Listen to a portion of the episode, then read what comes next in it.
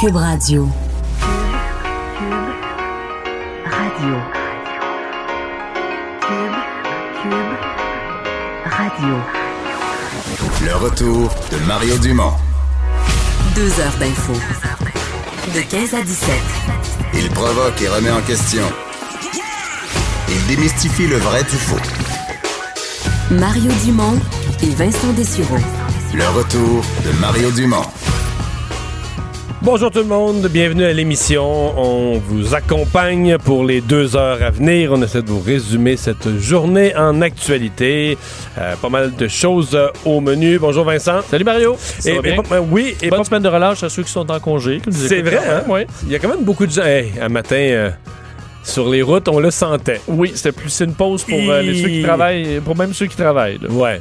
Par contre, si vous n'êtes pas en relâche, puis que vous êtes vraiment frustré de ne pas être en relâche, vraiment frustré de, de l'hiver, de la neige, de n'importe quoi, ouvrez pas vos réseaux sociaux. là.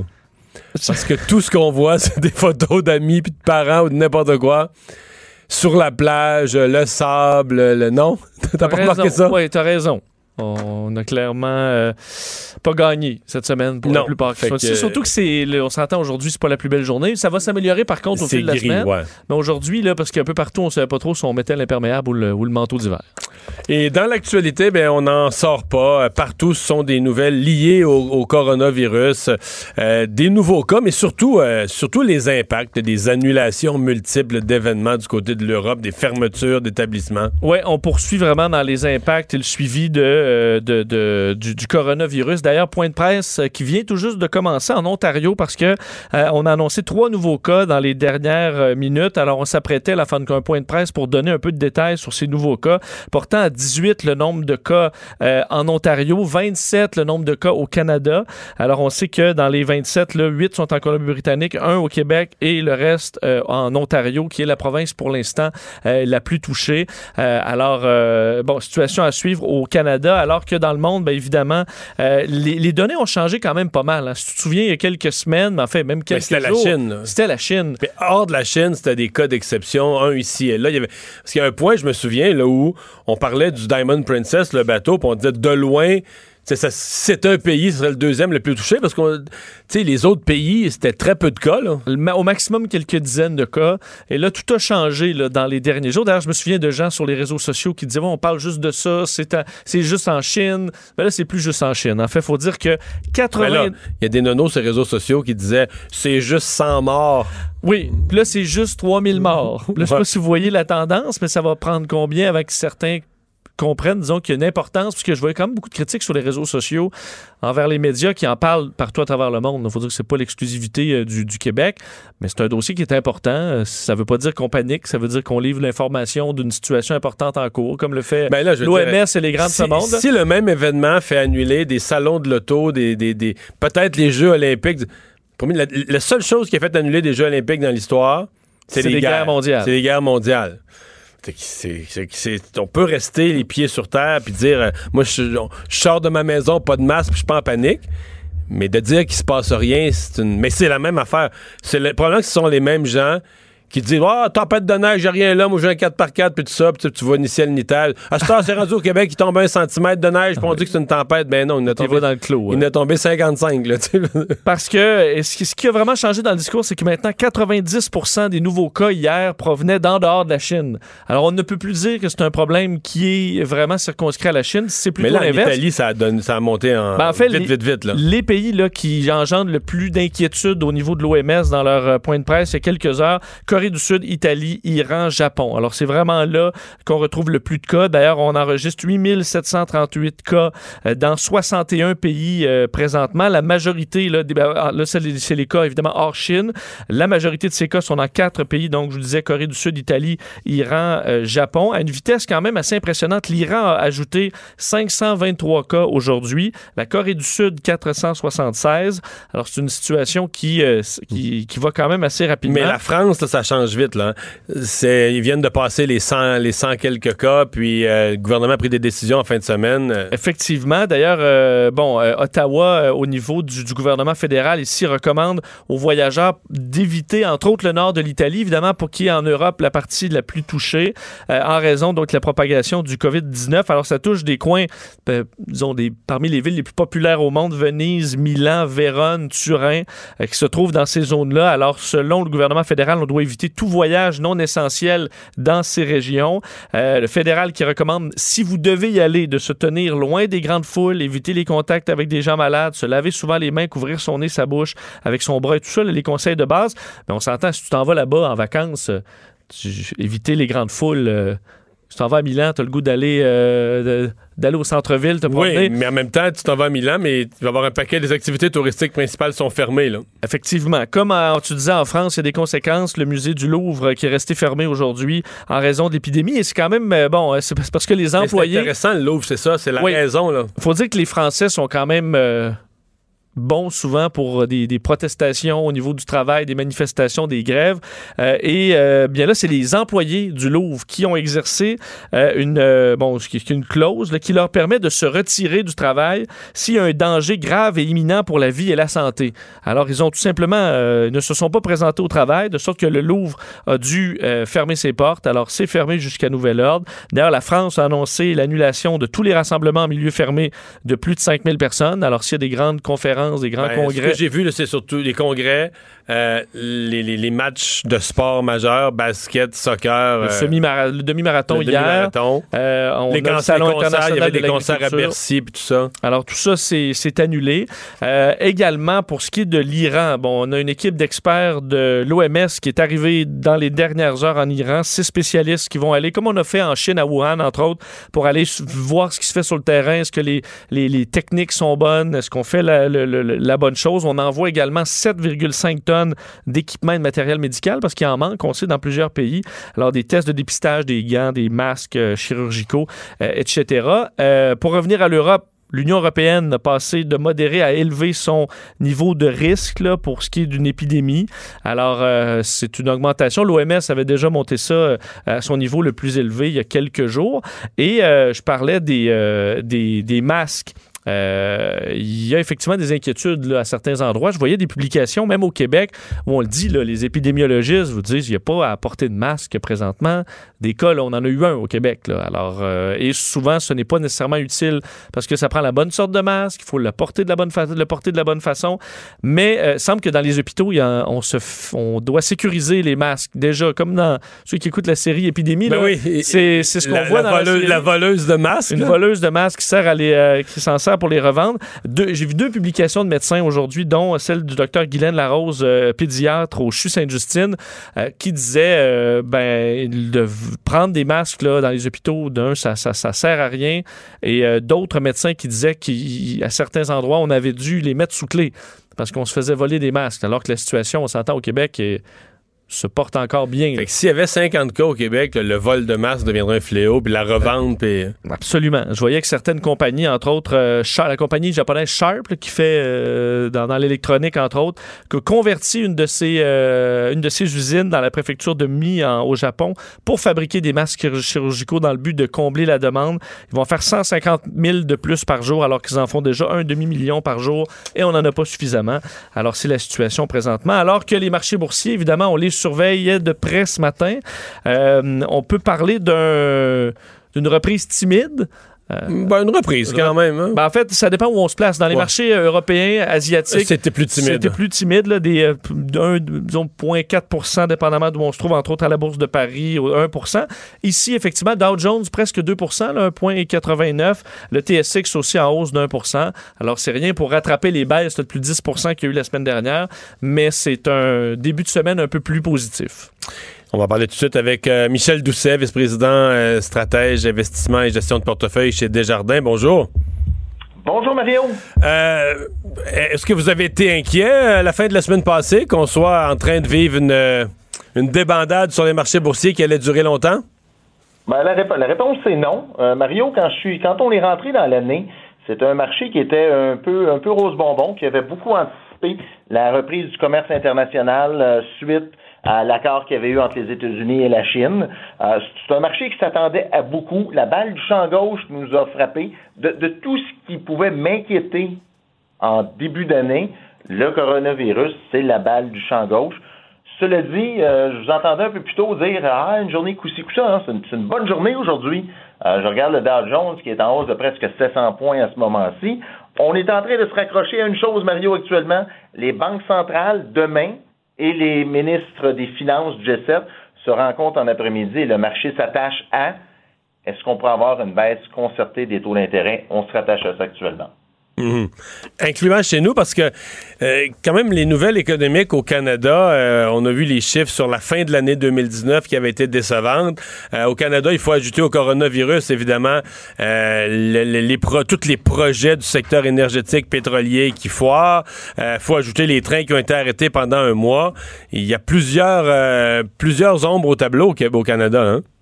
Plusieurs ombres, effectivement. Mais si je me mets dans le contexte d'un consommateur aujourd'hui ou d'un travailleur qui est au plein emploi, qui a vu son salaire augmenter, que les taux d'intérêt sont relativement bas pour les taux de financement, notamment pour les hypothèques, l'économie canadienne s'en tire relativement bien ici. Puis pour le futur, je demeure, je demeure positif.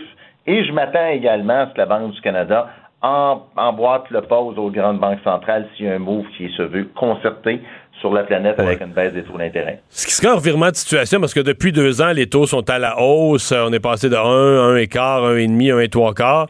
Euh, on pensait, on avait l'impression que c'était peut-être parti pour une période de 5 ans de hausse comme ça.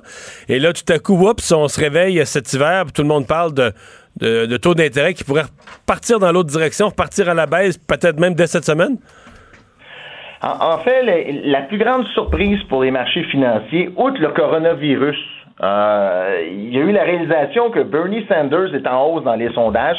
Et l'autre variable, Mario, tu as vraiment mis le doigt dessus, c'est la chute des taux d'intérêt et la réalisation possible que les taux directeurs aillent à zéro dans la prochaine récession, mais aussi que les taux longs, soit les taux de 10 ans et plus, puissent également possiblement aller à zéro. Et c'est, cette confluence d'informations, ces trois variables, ont, amené la semaine dernière le marché à corriger, euh, comme on a pu voir. Mais, cela étant dit, Mario, des corrections, c'est pas la première qu'on voit, là, ça fait partie de l'investissement. Depuis 1945, c'est 26 corrections que nous avons vécues. Correction, c'est défini par une baisse de, moins 10 à moins 20 du marché. Et, et en moyenne, sur quatre mois, ces corrections-là ont donné lieu à des baisses de 14% du marché. Puis ça a pris un autre quatre mois pour retourner au sommet. La correction qu'on voit là, ça s'inscrit pour moi dans une normalité d'un processus d'investissement. Mhm. Euh, est-ce que souvent, quand il arrive ce genre de correction-là, on, va, on retourne voir, ou les gens retournent voir ce qu'on appelle les fondamentaux de l'économie. Est-ce que les entreprises font des profits? Est-ce qu'on anticipe qu'ils vont continuer d'en faire? Les, les, les, éléments les plus fondamentaux de l'économie, est-ce que dans votre esprit, ils sont solides au Canada, aux États-Unis et dans le monde aujourd'hui? Fondamentalement, les économies nord-américaines sont surtout fondées sur de la consommation. Donc, je dois revenir à est-ce que les travailleurs sont au boulot? La réponse est oui. Est-ce que j'ai une pénurie d'emploi actuellement? Oui. Est-ce que les salaires sont en hausse? La réponse est oui. Le taux d'épargne est relativement élevé à 7-8% actuellement. Les taux de financement sont bas. Donc, fondamentalement, le consommateur a toujours les moyens de faire la différence. Là, il est peut-être ébranlé ici au niveau de sa confiance du fait que le coronavirus a amené une chute de capitalisation boursière la semaine dernière de 6 billions de dollars. Hmm. Maintenant, ta question, ces entreprises, est-ce que les entreprises vont être capables de faire des profits dans un contexte d'un ralentissement économique au premier et deuxième trimestre? Là est vraiment la question. Je pourrais me ramasser pour une année complète avec une croissance des bénéfices, ou en fait, euh, l'absence de croissance des bénéfices pour l'année. Comment est-ce que les investisseurs ensuite voient au-delà du coronavirus pour se repositionner. Tout se joue pour moi, Mario, sur les banques centrales et les interventions musclées qu'elles pourraient faire pour venir ici supporter le système financier. Quand, vous dites ça, là, qui, sont, qui sont souhaitables, ces interventions, euh, on souhaite que les banques euh, interviennent, baissent les taux d'intérêt de façon concertée? Bon, pour la grippe, ça fait quoi une baisse de taux d'intérêt? Absolument rien. On va s'entendre, là, ça n'arrêtera pas le coronavirus euh, de, de profiter dans le temps. Cela dit, les marchés financiers ont besoin de savoir qu'il y a un capitaine dans le bateau, qu'il y a quelqu'un qui veille aux aguets, et cela veut dire une banque centrale comme Powell la semaine passée aux États-Unis qui a dit Je suis là, ne vous inquiétez, pas. Banque Japon, Banque d'Angleterre a envoyé le même message ce matin. Maintenant, est-ce que c'est souhaitable pour monsieur, madame tout le monde? Ben, la réponse est également oui, parce que les taux de financement vont baisser dans le temps, donc plus d'argent pour servir ta dette. Ben, Michel Doucet, merci d'avoir été là.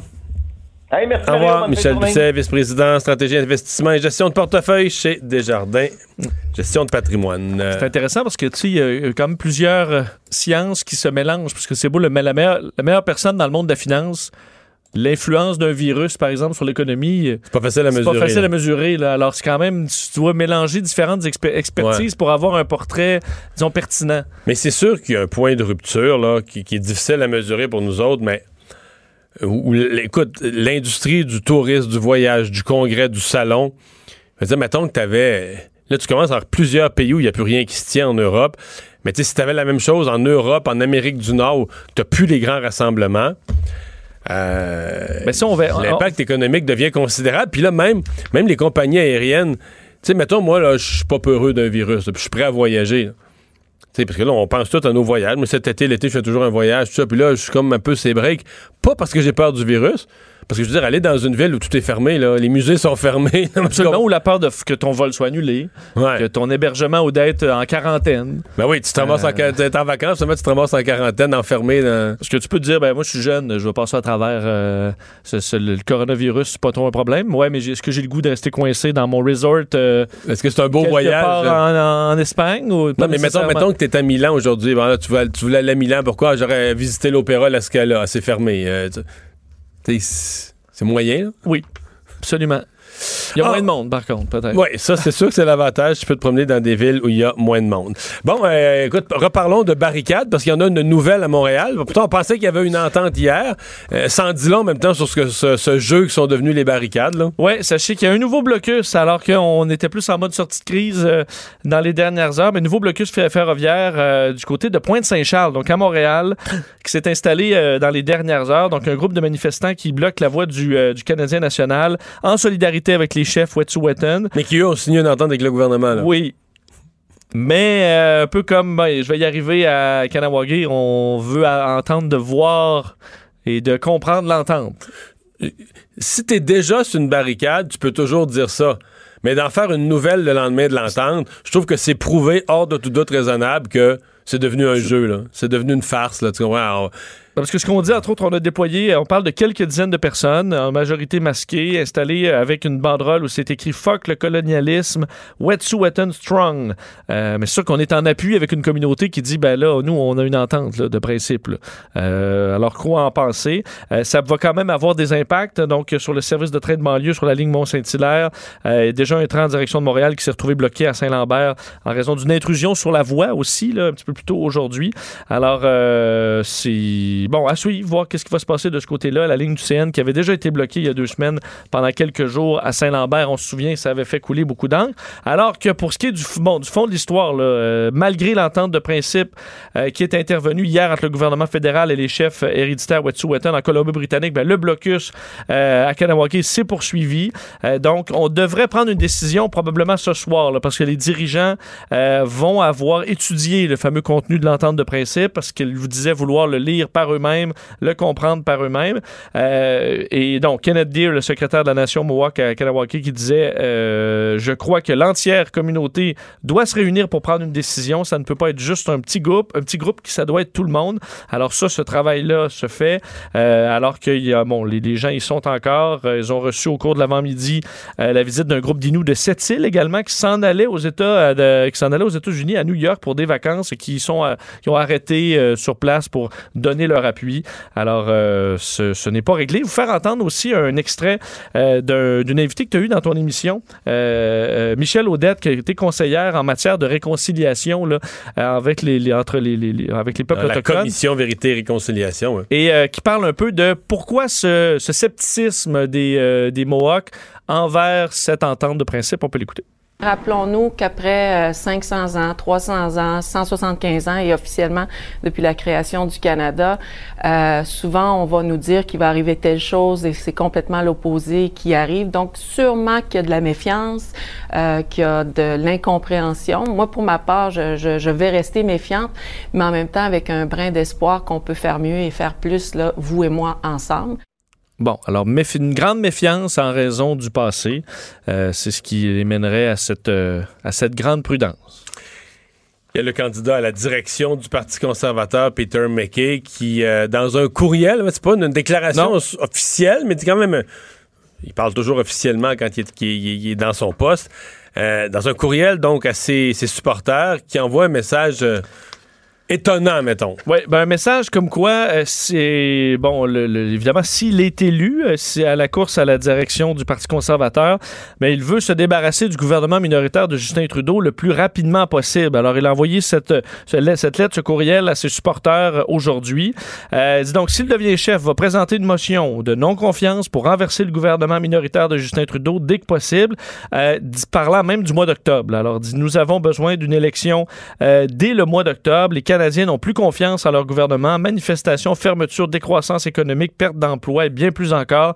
Le Canada est un pays extraordinaire, mais nous sommes freinés par un gouvernement faible. On sait qu'ils vont choisir, bon, les conservateurs, leur prochain chef le 27 juin prochain. Alors, le temps de faire... Euh, d'arriver... Laissez passer l'été. Et on serait déjà en élection au mois de septembre. Mais je suis pas sûr du tout de cette déclaration-là. Pourquoi? Parce que sûr que là, présentement, le terreau est assez fertile contre Justin Trudeau. Là. Ben, de, de là à penser que les gens veulent des élections? D'abord, de là à penser que les gens sont convaincus que les conservateurs vont avoir mieux à offrir comme chef, ça, c'est pas fait. C'est une chose de chialer contre Justin Trudeau. Ça veut pas dire que tu es satisfait de ce qu'il y a de l'autre côté. Un. Deux, euh, tu, tu, vas faire une motion de non-confiance, mais tu, faut que tu la fasses sur quelque chose. Faut que tu la fasses sur un enjeu. Tu peux toujours la faire sur l'ensemble de l'œuvre. Le gouvernement est pourri, mais généralement, tu la fais sur un enjeu. Le fait de l'avoir annoncé euh, sept mois d'avance, là. Ça, ça, se peinture dans le coin. Ben, ça dégonfle la ballonne. Je veux dire, et si, si jamais il le faisait pas, mettons que, je sais pas, euh, mettons que les choses se replacent durant l'été, la confiance revient un peu dans le gouvernement Trudeau. Euh, Lui, c'est pas le bon moment, il y a des tensions internes. Ouais. Euh... Puis là, tu le fais pas, là. Là, les autres vont dire Hey, tu t'as pas déclenché des élections, toi, t'as peur, là, c'est quoi, tu sais? Je, comprends mal. Je, je sais pas si. Euh, si d'autres conservateurs lui ont conseillé ça, si ça fait partie d'une stratégie vraiment brillante là, dont, donc, son objectif avec ça, c'est d'être élu chez les conservateurs. C'est pas encore l'élection en. Euh, de, la future élection, c'est de se dire je vais galvaniser les troupes en disant avec euh, avec Peter McKay là, on va défaire Justin Trudeau bah, là, dès, dès, cette année. Oui, oui, peut-être. Mais écoute, moi je le moi je le sens pas comme une déclaration brillante, mettons. J'ai plus. Mais, de... mais admettons que c'était Peter McKay, le présentement chef. Admettons on avait eu le temps de faire des élections là on s'en va en élection, tu penses pas que ce serait facile pour les conservateurs, même avec la crise? Je suis même pas sûr. Mais en fait, je, je, suis même pas sûr. J'ai hâte de voir comment Peter McKay serait dans une campagne électorale. Là. Mais je veux dire, s'il est pas meilleur qu'Andrew Scheer, tu sais jamais le résultat à la fin, nous. T'es jamais sûr. Donc, c'est pour ça que je, je trouve que c'est. Bon, une déclaration, tu prends Justin Trudeau au moment où il était à son plus faible, mais. Je, ça, disons que ça m'a pas impressionné tellement. J'ai pas senti ça comme de la, de la fine stratégie. Bon. Puis, il y a pas mal de gens. Euh, ça me donne l'occasion de parler pas mal de conservateurs du Québec sont découragés, là. Parce qu'ils disent Peter McKay et Aaron O'Toole, d'abord, ça excite pas beaucoup les Québécois, de un. Puis de deux, ça parlera pas au Québec, puis ça parlera pas du Québec. Fait que c'est comme si. Euh, comme c'est une course qui, se passe ailleurs. Puis les Québécois, ben, comme si on nous disait, ben là, après, on va choisir un chef au Canada anglais. Sauf que les députés, les députés, les comtés du Québec ont un poids énorme. Là. sais, ils ont quand même un poids énorme. Si le Québec se liguait derrière un ou derrière l'autre, le Québec aura un poids énorme choisir le prochain chef conservateur. Mais je sais pas, est-ce que est-ce qu'ils vont jouer leur carte? Est-ce qu'il y a un mouvement des, des... Là, à date, il y a un ou deux députés là, qui se sont mouillés avec Peter McKay. Vite, vite, vite, vite, vite. Je pense en faisant le calcul, là, ça va être lui le gagnant. Puis, si tu te colles vite sur le gagnant, ben, tu vas peut-être avoir, un, peut avoir un Kennedy après, là, en ouais. retour. Mais, euh... donc, c'est pas la, c'est pas la joie là, chez les. Puis là, je t'ai même pas parlé de la langue. Là. Parce que dans le fond, ils sont en train de se dire, ben, le prochain chef parlera pas mieux français qu'Andrew Shear. Dans tous les scénarios, il parlera pas mieux français qu'Andrew Shear. Enfin, euh, il y aura du compost à Montréal, même dans les, immeubles. Oui, euh, parce que présentement, là, euh, à, Montréal, on peut faire du compost dans les édifices de moins de 8 logements. Parce que, on- imaginez-vous, dans une grande tour, gérer 100 petits bacs à compost, c'est pas, c'était vu comme un peu plus complexe. Mais Oui. pas impossible, puisque la ville de Montréal va commencer dès cette année à déployer la collecte du compost dans certains de ses immeubles plus gros, donc de 9, logements euh, et plus. Un déploiement, euh, disons, euh, tranquille avec différents tests, là, parce qu'il faut essayer de comprendre comment on peut faire ça et que ça se fasse de la bonne façon. Donc, dans les arrondissements de Montréal-Nord, Saint-Laurent, Sud-Ouest et Ville-Marie, vous serez les premiers. Jusqu'à 4000 logements dans chacun de ces secteurs, seront visés par cette première étape du projet. Euh, Jean-François Parenteau, donc le, le responsable de l'environnement et des services aux citoyens au comité exécutif, disait aujourd'hui, on va poursuivre avec l'objectif que d'ici cinq ans, on aura complété le déploiement sur l'ensemble du territoire pour les neuf logements euh, et plus. Euh, parce que, bon, c'est ça, on va tester différentes techniques euh, dont on nous a pas vraiment expliqué la nature. là, parce que tout ce qu'il a dit, on ne peut pas non plus déployer 40 bacs dans l'ensemble de 40 étages d'un immeuble. On va devoir s'ajuster avec les propriétaires euh, des immeubles. Entre autres, il y a eu certaines suggestions, dont le maire de Saint-Laurent, Alain Dessouza, qui propose, lui, euh, l'aménagement de salles réfrigérées euh, au rez-de-chaussée des grands bâtiments pour pouvoir aller porter ton compost là dans mais- le but évidemment d'éviter la vermine, les vers. Parce que vous imaginez des, des immenses bacs là, d'une tour à bureau, Euh, pas une tour à bureau, mais une tour, Tour à une condo, tour à condo. Ou appartement. Ça en fait là, du, du- du- du- du compost. Alors, est-ce qu'on devrait réfrigérer, garder ça réfrigéré dans le but que ce- garder ça relativement propre? Mais Et- je dois t'avouer, là, tu sais, la, la technologie, là, je sais pas si ça va évoluer, mais tu sais, les. Tu vois, c'est des filles de Québec. Terra, que ça s'appelle? ou Te- Terra. Tu sais, qui vont. euh, tu sais pas de quoi je parle? Ils font, ils font, euh, ils font euh, euh, avec du, de la matière à compost, là, un assèchement complet, puis ça fait des petites boulettes, comme de l'engrais en boulettes séchées. Ça peut ressembler à la limite à du manger à chien, là. OK. Tu sais, en, en boulettes séchées. C'est c'est une machine qui fait ça, là, une espèce de sèche. Mais, à mon avis, il va falloir réfléchir à ce genre de solution-là. Je comprends qu'on veut plus mettre le compost dans les vidanges. Je comprends que les vidanges, c'est, c'est un des problèmes des grandes villes. Puis, On dit que c'est 55% des résidus en foie Montréal, c'est de la matière organique. Donc, on veut passer de peu près 26 là, actuellement à 60% d'ici 5 ans à Montréal qui est euh, en compost.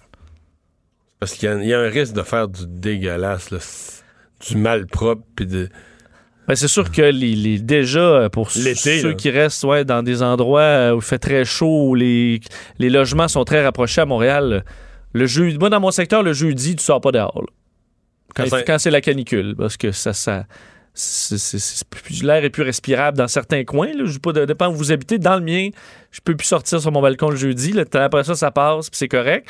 Mais, euh, et, tu veux dire, le camion, là, ceux qui travaillent là, à ramasser le compost là, le savent. Là, des fois, le camion se remplit de, de, de jus. Là. Puis là, il y a des virages, puis là, le jus se sort dans la Ah. rue. c'est pas, euh, c'est pas une expérience qui est super euh, je- jojo et parfaite. C'est pas de la belle petite salade euh, fa- légèrement fanée. Là. Alors, dans des grands édifices, ça commence à être compliqué. C'est pour ça que. Ben oui, là. Mais à mon avis, on devrait investir davantage dans. Tu sais, si des technologies existent ou des façons de faire ça qui sont plus propres, plus. euh, aussi écologiques, mais disons un, un peu plus euh, humainement euh, vivables. là. Ouais. Mais est-ce que ça, les réfrigérer entre-temps, est-ce que Mais réfrigérer, ça, ça coûte cher. là. Faut que tu montes une salle réfrigérée, c'est pas gratuit. Et... Puis ça demande de l'é- l'énergie aussi. Enfin. Du moins, ils vont faire des tests et nous arriverons avec. euh, du moins, ils ont- se donnent jusqu'à 2025 pour y arriver. Mario Dumont. Il s'intéresse aux vraies préoccupations des Québécois. La santé, la politique, l'économie. Le retour de Mario Dumont. La politique, autrement dit. On est de retour et on vous a parlé des problèmes euh, dans le nord de l'Italie avec le coronavirus. D'ailleurs, les autorités canadiennes ce matin qui disaient d'éviter les voyages non essentiels dans le nord de l'Italie. Euh, notre euh, prochain invité, lui, était là en, voyage, je pense, en visite. Thomas Picotte-Lavoie, bonjour. Oui, bonjour, M. Dumont. Alors, vous êtes étudiant à Paris, mais vous êtes allé faire un séjour dans le nord de l'Italie. Exactement. Euh, en tant qu'étudiant en échange, on avait une de, vacances, hein, comme au Québec, la fameuse semaine de relâche. Donc, je suis allé en Italie. Euh, j'ai eu la malchance de passer par le nord, en fait, par Milan, très belle ville, mais euh, voilà, quelques peu de temps après, on a annoncé que qu'on fermait les, frontières, qu'il fallait éviter le secteur. Euh, donc voilà, j'ai eu la chance quand même de m'extirper de la zone au bon moment, mais on s'entendait pas trop à ce que ça arrive aussi rapidement. Et là, est-ce qu'on vous a demandé de vous mettre en quarantaine, ni plus ni moins? Absolument. J'étudie bon à Sciences Po ici à Paris. Euh, on a reçu des indications par courriel euh, de faire attention, d'éviter l'école. Si on, on était passé par des régions, là, euh, notamment l'Italie, l'Iran nécessairement, donc les régions les plus à risque. moi, c'était mon cas. On était à peu près 360, là, si, si je ne m'abuse, qui étaient dans cette situation-là sur les différents campus là, de Sciences Po à travers la France. Donc, vous alliez plus, plus, plus aller à vos cours à partir de là? Non, c'est ça, les cours, euh, c'était pas une possibilité. Euh, tout de même, je dois, je dois quand même saluer le, euh, l'organisation de l'école qui nous a permis de suivre les cours à distance. Les professeurs ont été quand même très très à l'écoute de nos besoins. On pouvait avoir des notes de cours également de nos camarades de classe. Donc rien de dramatique, mais c'est plutôt le, climat à Paris même, même à l'extérieur de, de, l'école où les gens portent des masques.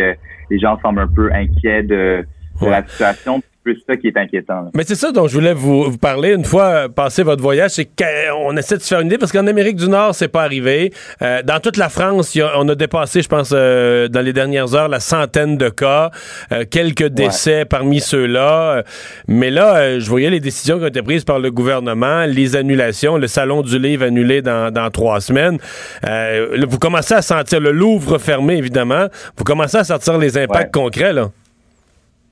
Absolument. Euh, bon, les musées qui ferment, c'est certain que ça, c'est très concret. On est plusieurs étudiants étrangers à vouloir euh, les visiter nécessairement. Euh, ce qu'on s'est fait dire, c'est que les autorités sanitaires en France ont, ont, amené ça au stade 2, ce qui signifie qu'il fallait absolument là, éviter la propagation en France. Donc, on, on est passé à un autre stade, c'est ce qu'on nous a dit. on est on est prudent, ça ne nous dit pas non plus de rester complètement cloîtré. Là, j'ai passé la période de deux semaines qui était était nécessaire pour euh, sans les symptômes là, depuis que j'ai passé par Milan. Donc, j'ai pu retourner à mes cours, mais euh, on sent quand même un vent de, euh, de panique par moment. Je trouve ça un peu dommage. J'ai l'impression que qu'on oublie un peu de bon de se tendre de, la main, de s'entraider. Il y a vraiment une espèce de, vent de panique. Je vois les gens aussi dans le métro qui évitent de toucher là tout ce qui est tout ce qui est porte, etc. Donc, il y a même des gens qui portent des gants. donc, c'est quand même une situation là, qui, est, qui est inhabituelle. Ouais qui vous paraît, exemple, les mesures annoncées par le gouvernement qui vous paraissent euh, exagérées ou justifiées si on veut empêcher l'épidémie de se propager?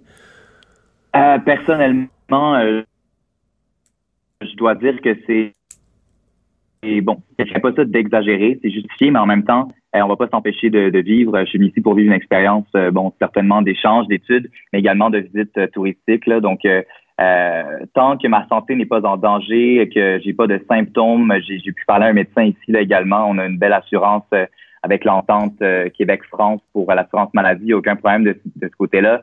Donc, il a rien d'inquiétant. Je suis pas quelqu'un qui m'en fait facilement dans la vie non plus. Là, donc, je veux pas m'empêcher de vivre pour ça. Mais effectivement, ça commence à être dommage. Ça pourrait peut-être aussi modifier mon expérience d'échange absolument au final. Ouais.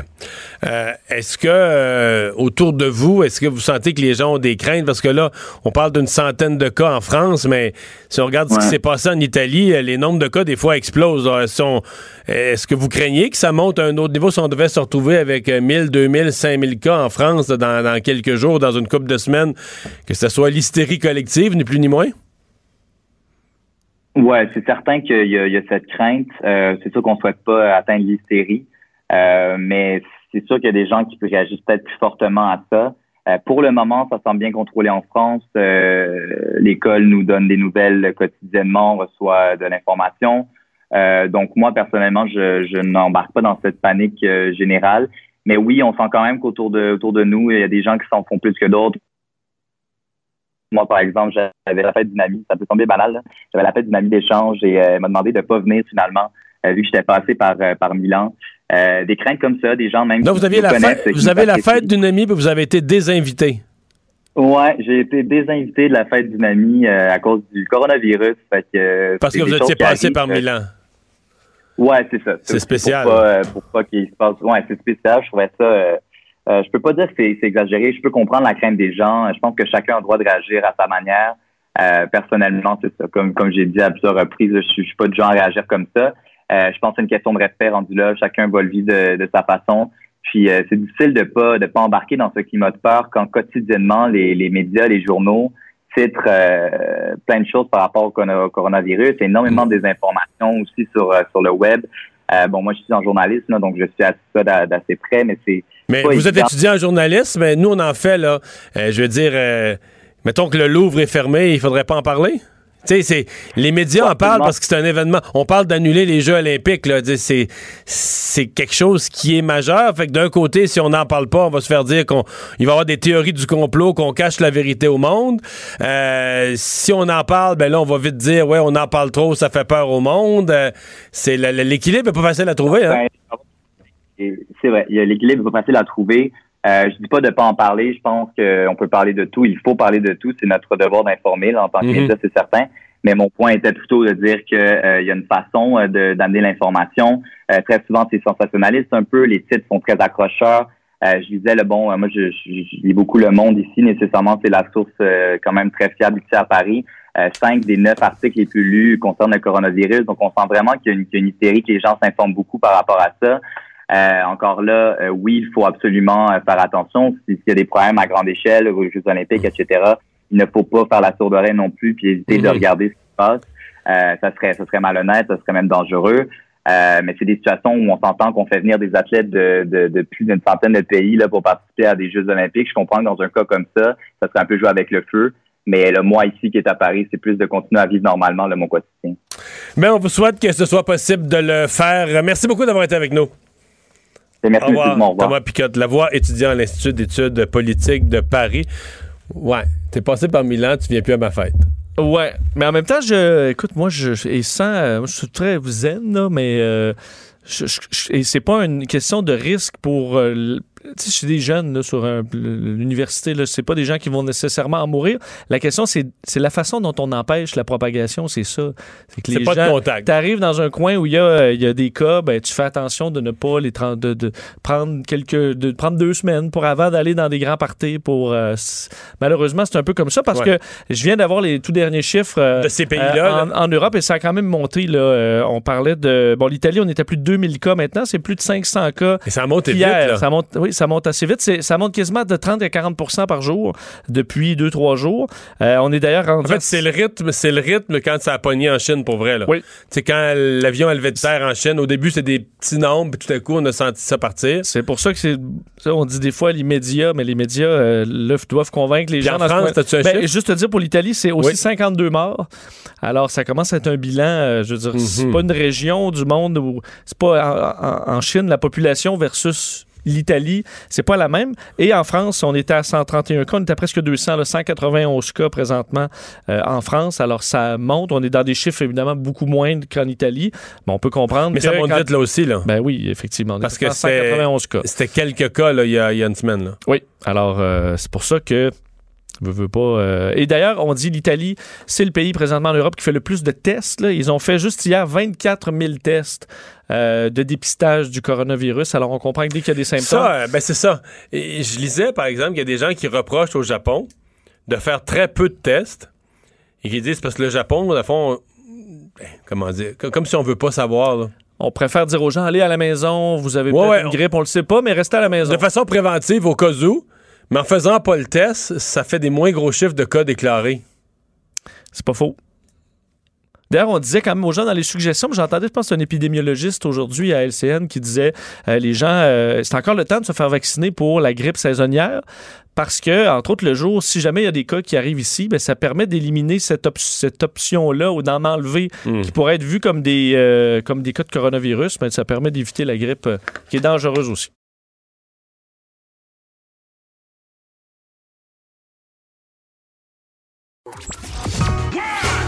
Le retour de Mario Dumont. Pour nous rejoindre en studio. Studio à commercial cube.radio. Appelez ou textez. 187 cube radio. 1877 827 2346. Et on va parler culture avec Anaïs, mais notre premier sujet, c'est pas de la culture. Ben oui, c'est la culture. C'est du bordel! c'est du méga bordel au putain. Non, mais honnêtement, on va Non, se mais le les dire. Césars, ça. Je pense que c'est le, l'histoire. on peut dire, c'est le pire gala de l'histoire de l'humanité? Ah, c'est sûr et certain, là, ça va passer à l'histoire, ce gars-là. des euh, manifestants, des gens qui quittent, l'animatrice qui finit On- pas. On pensait que ça. les Oscars l'avaient eu tough dans les dernières années, mais pas comme les. Césars. Honnêtement, c'est rien comparativement au César. Donc là, messieurs, vendredi, lorsqu'on s'est quitté aux alentours de César, euh, on se rappelait qu'il y avait une manifestation anti-Polanski avec une centaine de femmes. Mais là, il a gagné. Ouais, cinéma, coupable, viol, là, ce que vous entendez, en fait, c'est euh, des barrières là, qui se font défoncer. Il y a eu du gaz lacrymogène pour euh, éloigner les, les, les femmes. Il y avait quelques hommes quand même. Donc là, c'est comme ça que c'était lorsqu'on s'est quitté. Deux heures et demie ensuite, c'était le début du gala. Une Florence Foresti qui est littéralement extraordinaire. C'est pas évident de monter sur scène comme ça dans un climat en sachant J'ai vu son sketch, c'est c'est râpeux, mais c'était. Je pense que Mais c'est Mais solide. pas le bon. choix. C'était- T'as pas le choix. Tu je peux pas faire comme si ça existait pas, parce Ben que là, tout le monde pense à ça. Eh non, t'as pas le choix d'assumer, justement. Euh, elle a mis euh, la table dès les premières minutes. Ah, bienvenue à la, à la dernière, à la 45e. Je fourche tout le temps. C'est un problème. J'ai ma connexion, tout. À la 45e cérémonie euh, des Césars, je suis, je suis très heureuse d'être là. Enfin, très heureuse. non, c'est pas le mot qui prédomine. Ah, c'est pas le sentiment premier, hein, heureuse. Non, je suis, euh, on va dire, je suis très, euh, euh, ben, je suis très, euh, je suis très courageuse d'être là.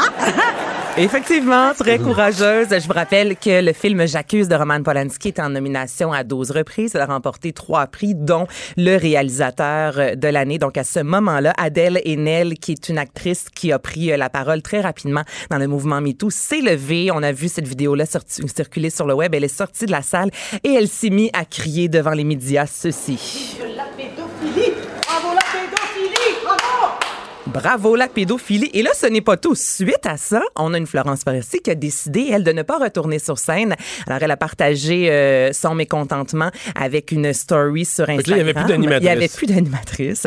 Elle a écrit qu'elle était écœurée sur un fond noir sur Instagram. Donc ça, ça vous donne une idée de ce qui s'est passé durant la soirée. Le lendemain, parce qu'il fallait que la femme euh, Emmanuelle Seigné de Roman Polanski prenne la parole. Donc elle, sur les médias sociaux, avec une image en noir et blanc des sorcières de Salem, elle a dit « Je prie à tous d'arrêter de me faire chier. Tout cela est basé sur des mensonges de folie hystérique en mal de célébrité. Merci de respecter mon espace, celui de mes enfants, de mes parents et de mes sœurs. » Et elle a quitté Instagram quelques heures par la suite. Évidemment. oui. Elle voulait calmer le jeu. là. Elle voulait calmer le jeu en traitant tout le monde de folle hystérique. Oui. Alors, ces fameuses folles hystériques ont décidé de se tourner vers Twitter et euh, il y a le mot, euh, le, le mot-clic « Je suis victime » qui a été euh, créé. On parle de plus de 70 000, je vous dirais, là, euh, Rappelle-nous, de ce mot-là. accusé de viol dans deux pays différents. Hein? Depuis 1977, notamment aux États-Unis, il ne peut aller aux États-Unis parce qu'on sait qu'il va se faire passer les menottes. Et en France, il y a eu plusieurs allégations récemment encore. Une, euh, une jeune fille qui s'était fait photographier par le, une photographe plutôt qui est sortie disant euh, s'être fait violer par Roman Polanski. Il y a eu plusieurs fois qui se, qui se retrouvait en cours et la Cour suprême finalement l'a laissé aller. Donc, tu sais, c'est quelque chose qu'on suit depuis fort longtemps. Et là, ben, il faut croire que les hommes Hmm. et les femmes sont littéralement à bout de ça. Et avec le mot-clé que je suis victime, eh bien, les, autant des hommes, des femmes témoignent de, de Mais, des mais- situations mais ça pose quand même une question réelle, c'est-à-dire que. Parce que l'Académie a quand même voté pour son film. Plus de Disant- 4000. disant que c'est la meilleure réalisation. là. Ouais. Moi, c'est mon gros malaise dans la mesure où tu peux facilement éviter tout ça en cochant un autre film. Là. Ouais, ouais. Je veux dire, tu peux dire j'ai préféré l'autre film, personne ne va le savoir, tu règles le dossier. Mais les gens de l'Académie. Ils veulent tellement pas, pas faire ça qu'ils donnent à Polanski. Les gens de l'Académie devaient le trouver extraordinaire, son film? Ben, ils ont dû le trouver extraordinaire. As-tu vu son film? Non. C'est si bon que ça, non? Non, je l'ai pas vu. Simple comme ça. Ouais, J'ai- pas envie. J'ai pas envie de le voir, mais c'est quand même 4000 personnes qui en ont connaissance de cause. Puis en même temps, certains ont dû dire la Parce que les fameuse 4000 de l'Académie, t'as t'as raison de le dire, il en il n'y en a pas un sur les 4000 qui ignore toute l'histoire. Ben non, je, honnêtement, faut vivre sur une Oui. roche là pour ignorer euh, l'histoire. c'est pas un juge. Un juge devant- dans un procès doit faire preuve d'une totale indépendance. Puis, euh, tu sais, euh, mais je veux dire, là, il coche le film qu'il préfère. là. Tu- Tu Mhm. peux éviter, tu te dis, ben, on, on fera pas gagner Polanski, on va mettre la marde. En plus, on savait que Roman Polanski allait être absent. L'équipe d'avant, Jean Dujardin, entre autres, euh, son équipe a- ont dit ne pas vouloir être présent. Mais ils le défendent quand même. Ils le défendent quand même. Il y a quand même deux femmes qui sont montées sur scène récupérer le prix. Je veux dire, il y a un certain malaise d'accepter. de- Tu sais, toute cette Oh, histoire de A à Z est un malaise ambulant. Donc, la 45e euh, cérémonie des Césars va, selon moi, entrer Hmm. dans l'histoire pour des mauvaises raisons. On parle d'une femme assez forte. euh, le- Mariana, Mariana m'a dit qu'il y aura un film sur Femme Tailleul. Oh oui, là, on y va dans quelque chose de beaucoup moins lourd. On est dans quelque chose de très léger. Le 8 mars prochain, le film Femme Tailleul prendra l'affiche. Donc, au lieu de faire une captation traditionnelle d'un spectacle d'humour, Mariana Mazza a décidé de, oui, recréer les numéros, mais avec des sketchs euh, qu'on n'a pas encore vu, des sketchs inédits dans des contextes un peu euh, différents. c'est un film ou c'est? Un film, oui, je dirais film documentaire, dans le sens qu'on la voit sur scène, on la voit derrière la scène, on retrouve... Mais ça je pas au cinéma. euh, oui, ça va sortir au cinéma, entre autres. Ben, elle a présenté le film au cinéma devant euh, ses fans la semaine dernière et ce sera disponible Ça va en en salle. ligne. En ligne. Je vais m'informer s'il y a des cinémas, mais je sais qu'en ligne, ce sera disponible dès le 8 mars. Et euh, elle a décidé aujourd'hui de publier une chanson sur Instagram. Ça commence, elle est sur un quai à l'extérieur, le beau soleil. Et là, elle lit quelques commentaires haineux qu'elle reçoit de ses fans. Et à un certain moment, la formation Deux Frères arrive et ça donne ceci. Oh Mariana, mon pénis vient de mourir. Peux-tu l'enterrer dans ton cul? J'ai répondu, désolé, mon cimetière postérieur est complet. Il est complet. As-tu pensé C'est-tu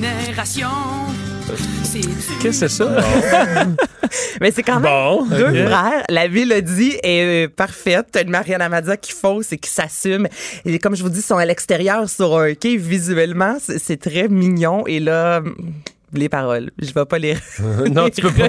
On- je me suis posé la question est-ce que je fais jouer ça? Puis je me suis dit bon, écoutez, euh, ça joue sur les médias sociaux euh, un peu partout. Alors ça va sortir le 8 mars. Est-ce que c'est comme une chanson qui est dans le film? Oui, une belle euh, parce qu'il y a déjà une bande-annonce qui est sortie, plus conventionnelle où on voit Mariana qui est sur scène et euh, dans la loge et là ben elle a décidé euh, de vraiment faire jaser avec cette chanson et la formation deux frères. Parle-moi de Drake. Drake qui a Qui a- sorti euh, Une nouvelle chanson aussi? deux nouvelles chansons Deux? en un seul vidéoclip, Eh Mario. boy. Et là, il fait des beaux clins d'œil. Tout d'abord avec l'échantillonnage de la pièce Song Cry de Jay-Z. Et ensuite, parce que là, je vous ai fait un petit montage, il reprend les paroles sur Chicago Freestyle de Superman d'Eminem qui date de 2002. On écoute ça. to make sure my accomplices are legit. Register the business in my brother's name. 3500 in a pocket that should cover things. Alors ça, c'est la pièce When to See When. Pas très dynamique, mais c'est du Drake. Je pense que les fans vont être contents. Et là, on s'en va vers Chicago Freestyle.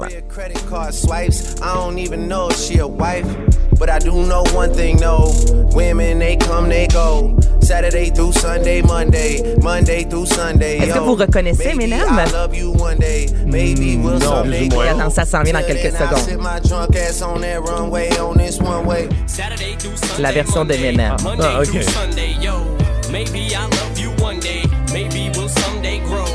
Ça c'est va bon. vraiment être un Ah, c'est gros bon, ça. succès. Là. Ouais. ouais, ouais, c'est le- cette pièce-là de, de Eminem, cet album-là, entre autres, sorti en 2002. Alors, euh, écoutez, on parle de 7 millions de visionnements en moins de 24 heures. Il y a souvent plusieurs artistes hein, qui font ça, qui présentent deux chansons, un seul vidéoclip, et là, les deux euh, pièces Mais qu'est-ce que tu veux dire de deux chansons à seul vidéoclip? Ben, c'est que c'est un vidéoclip et là, il y a les deux chansons qui sont Une après l'autre. Une après l'autre, exactement. Et là, c'est un échantillonnage. Donc, on n'a pas les deux chansons complètes. Il faut aller sur SoundCloud Ok, je pour pouvoir les écouter. C'est comme un long tease. Ah, on a eu quasiment assez, là. Ben oui, ben c'est... bon, ben parlons de Lady Gaga. Ouais. On connaît la date de sortie de son album. Ben tant oui, attendu. tant attendu. On a parlé la semaine dernière de la chanson. Quand Mario est tanné, c'est Ben, on dirait que Drake, je sais pas. Je- Ouais. Je l'aimais mieux comme partisan de... Ben, il est un petit des peu Raptors. intense. Bah, des Raptors, ouais. Il est plus dynamique comme partisan que comme chanteur. Je trouve. Ouais. Des fois, ses chansons, c'est c'est un peu plus monotone. OK, Lady Gaga, c'est le 10 avril que vous pourrez vous procurer l'album Chromatica et ça va bien avec... Hein? Que, je pense que les gens t'ont entendu bailler. mais- Non, je pense pas. Avez-vous entendu bailler? En fait, c'est que j'ai, ça faisait longtemps que j'avais pas respiré. je fais ça, moi, puis là, je- OK, c'est parfait Oui, comme non, ça. c'est pas. euh, Ben là, genre... hein? Hein? Hein? Comme on dit, non, non, non, Lady Gaga. Donc, c'est le 10 avril. Chromatica, la vidéo, euh, le vidéoclip qu'on a parlé la semaine dernière, euh, qui est en rose, qui est tourné avec un, un iPhone. Alors là, on est vraiment dans le retour euh, de la pop. Elle a 33 ans, sixième album, et vous pouvez le précommander dès maintenant, imaginez-vous. Ah oui? Ben oui, toi. Le précommandé. Le précommandé, on est rendu là.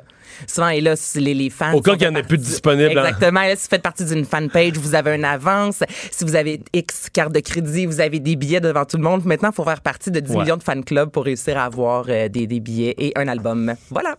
Mhm. Mhm. Parce que avec les albums téléchargés, il en reste toujours, non? Ben oui, Mario. Le reste, il en reste plus. là. Ben oui, Mario. Oh, mais si tu veux un petit truc, des fois un truc Ah spécial. oui, c'est dans le- j'ai là, compris, j'ai une compris. petite là, photo là, de ça, plus. Tu sais, toi, mettons, Post Malone sort un album, tu vas le précommander. Non. Non? Non, j'aurais pas Quel artiste tu J'aurais pas cet là Non, mais je voudrais que j'aurais pas ce réflexe-là de précommander. là. Non. Ça finira bien par se rendre à moi. Mais c'est vrai que pour les billets, c'est surtout pour les Non, billets mais là, de c'est ça, dans j'entends fan que- clubs. Il y a un intérêt à faire partie du fan club. Merci, Yeah. Anaïs. Ça fait plaisir.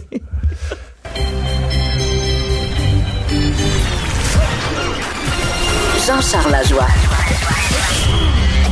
Dis, exprimez-vous. Exprimez votre talent. Ça passe le test. Magnifique. Jean-Charles Lajoie. Alors, euh, Jean-Charles, bonjour. Comment ça va? Ça Comment va? a été le week-end? Très bien, très bien, très bien. Et là, ça va bien pour Nick Suzuki, euh, qui est dans les honneurs aujourd'hui? Euh, ben oui, en fait... euh, On cherche des petits bouts de réjouissance dans le Canadien. Oui. On cherche des bouts de réjouissance. La, la vraie récompense dans le cas de Nick Suzuki, Mario, et pour l'atteindre, il va devoir vraiment recommencer à produire avec euh, un rythme soutenu, produire avec insistance dans les 15-16 matchs d'ici la fin du calendrier régulier, puisque la vraie récompense l'attend au détour, c'est-à-dire une nomination au trophée Calder remis à la recrue par excellence dans la Ligue C'est nationale encore possible, de hockey. ça? Oui, absolument. Parce que Bien il- que il- ce qui il- est impossible, c'est qu'il hein? gagne le trophée. Il ne gagnera pas le trophée, mais c'est encore possible qu'il soit nommé euh, pour ce titre parce que, euh, bon, évidemment, euh, Quinn Hughes, non pas Jack, celui que l'on attendait à Jersey, mais son frère Quinn, qui est arrivé à, à Vancouver, est absolument sensationnel. Donc, il y a des recrues devant Nick Suzuki, mais moi, j'en vois deux seulement. Alors, Suzuki, pour moi, peut encore, en s'accrochant et en se remettant à produire avec régularité, obtenir une euh, nomination pour le trophée Calder. Ce sera la grande réjouissance de la saison du Canadien. Outre ça, il vient de détrôner l'indétrônable Carey Price à la Coupe Molson. C'est la Coupe Carey Price présentée par Molson et on la lui remet habituellement une fois par mois. Mais là, c'est Suzuki qui l'a gagné pour le mois de février. Et je trouve ça intéressant parce que Claude Julien a commenté, le Canadien s'est entraîné ce matin avant de partir pour New York où il affronte les Highlanders de Long Island et Jean-Gabriel Pajot demain soir. Et Julien a parlé de légère fatigue dans le cas de Suzuki. et il a dit, mais il a l'intelligence pour surmonter ça. Et il explique la fatigue. Et c'est là où ce que je déteste, ce que je déteste des tyrannosaurus du hockey, c'est quand leur facilité à parler des deux bords de la bouche, Mario. Euh, et on va faire le saut après sur l'impact et Thierry Henry, là, puis tu vas voir où je vais aller avec ça. Quand tu, euh, quand tu expliques aujourd'hui que Nick Suzuki est fatigué que c'est normal parce qu'il a joué tellement de hockey l'an dernier dans le junior avec euh, son équipe euh, d'Owen Sound euh, qui l'a amené en série éliminatoire jusqu'à la finale et ensuite à la Coupe Memorial. Il avait pris part au championnat du monde de hockey junior. Il a participé au camp des recrues toutes les étapes chez le Canadien et il a joué toute la saison. Ah, C'est normal qu'il soit fatigué. Il y a un an, jour pour jour, on disait de Jesperi Kotkaniemi qu'il était, tiens donc, fatigué. Comment on expliquait ça? On disait, ben, c'est normal. Il est pas habitué aux rigueurs de la Ligue nationale. L'an dernier, il a pas joué beaucoup de matchs en Ligue élite finlandaise. Et là, il arrive en Ligue nationale, puis il subit les, les, il subit la lourdeur du calendrier de la Ligue nationale. Ah, C'est normal, il est pas prêt pour ça. Fait que c'est normal qu'il soit fatigué. Et ça, là, ça, puis, tu sais, c'est dans les registres, là. Tu vas trouver dans les archives des différents journaux, euh, toutes ces déclarations-là. C'est abominable, c'est épouvantable. C'est faire dire ce qu'on veut bien faire dire pour exprimer quoi qu'un flot de 18, 19 ou 20 ans est fatigué. Parce que... Il me semble qu'on n'est jamais fatigué à cet âge-là. Ben voyons, le coach obtus décide qu'un kid est fatigué. Mais il dit pas ça d'un kid de 24 ans qui a 3 ans dans la ligue. Mais il va dire ça du kid qui a 18, 19, 20 ans. Moi, ce que je dis, c'est que Nick Suzuki est un sensei. C'est Danielson dans le Karate Kid. C'est euh, un Jedi. Nick Suzuki n'a rien volé à personne. Il a résisté à toutes les tentatives de Claude Julien de le fatiguer plus vite que prévu en automne. Il a commencé très, très bas, plus bas que ça. Il était à droite sur la 4, rappelle-toi, dans l'échiquier offensif du Canadien. Et son rôle de centre du deuxième trio, il l'a gagné par lui-même. Il l'a gossé au pic et à l'appel, Mhm. à force de talent et de détermination, et surtout à force de mental. Le fameux mental toughness de Marc Messier dans les Boys, ça existe pour vrai dans le sport professionnel, particulièrement au hockey, où plusieurs coachs, pas tous, la nouvelle génération n'est pas comme ça, mais les coachs de l'ancienne génération fonctionnent encore à reculons. C'est-à-dire qu'il faut que tu manges ton pain noir, mon petit garçon, tu apprennes à jouer sans la rondelle, puis tu vas apprendre que quand tu es une recrue ou un joueur de deuxième année, une erreur, on te la pardonne pas, on va essayer de te charrier des mineurs, de mettre des estrades, on va te brasser. On veut que tu apprennes à la on veut t'élever comme un homme, un vrai. Tu comprends? Cette mentalité obtue, Suzuki est plus fort que ça. Des Suzuki, là, ça passe pas souvent. Des gars qui sont aussi forts que ça mentalement, plus forts que la game, en fait, et ceux qui la jouent ou la coachent à leur côté, c'est très rare. Voilà pourquoi c'est un vrai. Il n'y a rien volé à personne, et moi, je veux absolument rien lui, en- lui enlever, puis je veux absolument pas trouver qu'il est fatigué, puis je veux absolument pas trouver qu'il a ralenti. Puis j'aimerais tellement qu'il se remette à avancer un point par match d'ici la fin de la saison, Mario, pour fermer le clapet d'abord à Claude Julien puis à trois les autres qui seraient tentés de donner raison au coach là-dessus. Mais tu me parles de Claude Julien. En fin de semaine, j'ai lu un peu, lu, écouté des Parce commentaires. que, parce que, oui, mais c'est parce que là, attends un peu, je finis mon, excuse-moi, Oui. je finis mon argumentaire, là. Il va s'en trouver à la défense de Claude Julien pour dire, et dire qu'il y en a qui disent qu'ils n'aiment pas les jeunes. Regardez ce qu'il a fait avec Suzuki, candidat au quart 2 gagnant de la Coupe Molson. Il y en a qui vont tourner ça à leur avantage. là. Je répète, Suzuki n'a rien volé à personne et n'a reçu aucune faveur de Claude Julien pour parvenir à ses fins. Il a tout fait ça tout seul et l'entier mérite lui revient exclusivement à lui. Fin de l'histoire. Je t'écoute. Non, mais j'allais dire, j'ai l'impression, j'ai rarement vu une pareille unanimité à penser que, je veux dire, euh, la saison finie, je sais pas si c'est un mardi ou un jeudi soir ou un samedi soir, puis que le surlendemain matin, Julien dehors.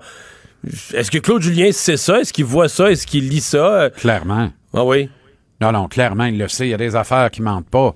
Euh, clairement, au fond de lui, il est au courant de ça. Ça va faire cinq ans sur six qu'il rate les séries. La seule fois qu'il les a fait dans ce laps de temps-là, c'est le printemps 2017 avec le duré- Canadien. Ça n'a pas duré longtemps. Ben, il est arrivé à Saint-Valentin dans un club qui était déjà en tête de sa division avec six points d'avance quand il l'a pris.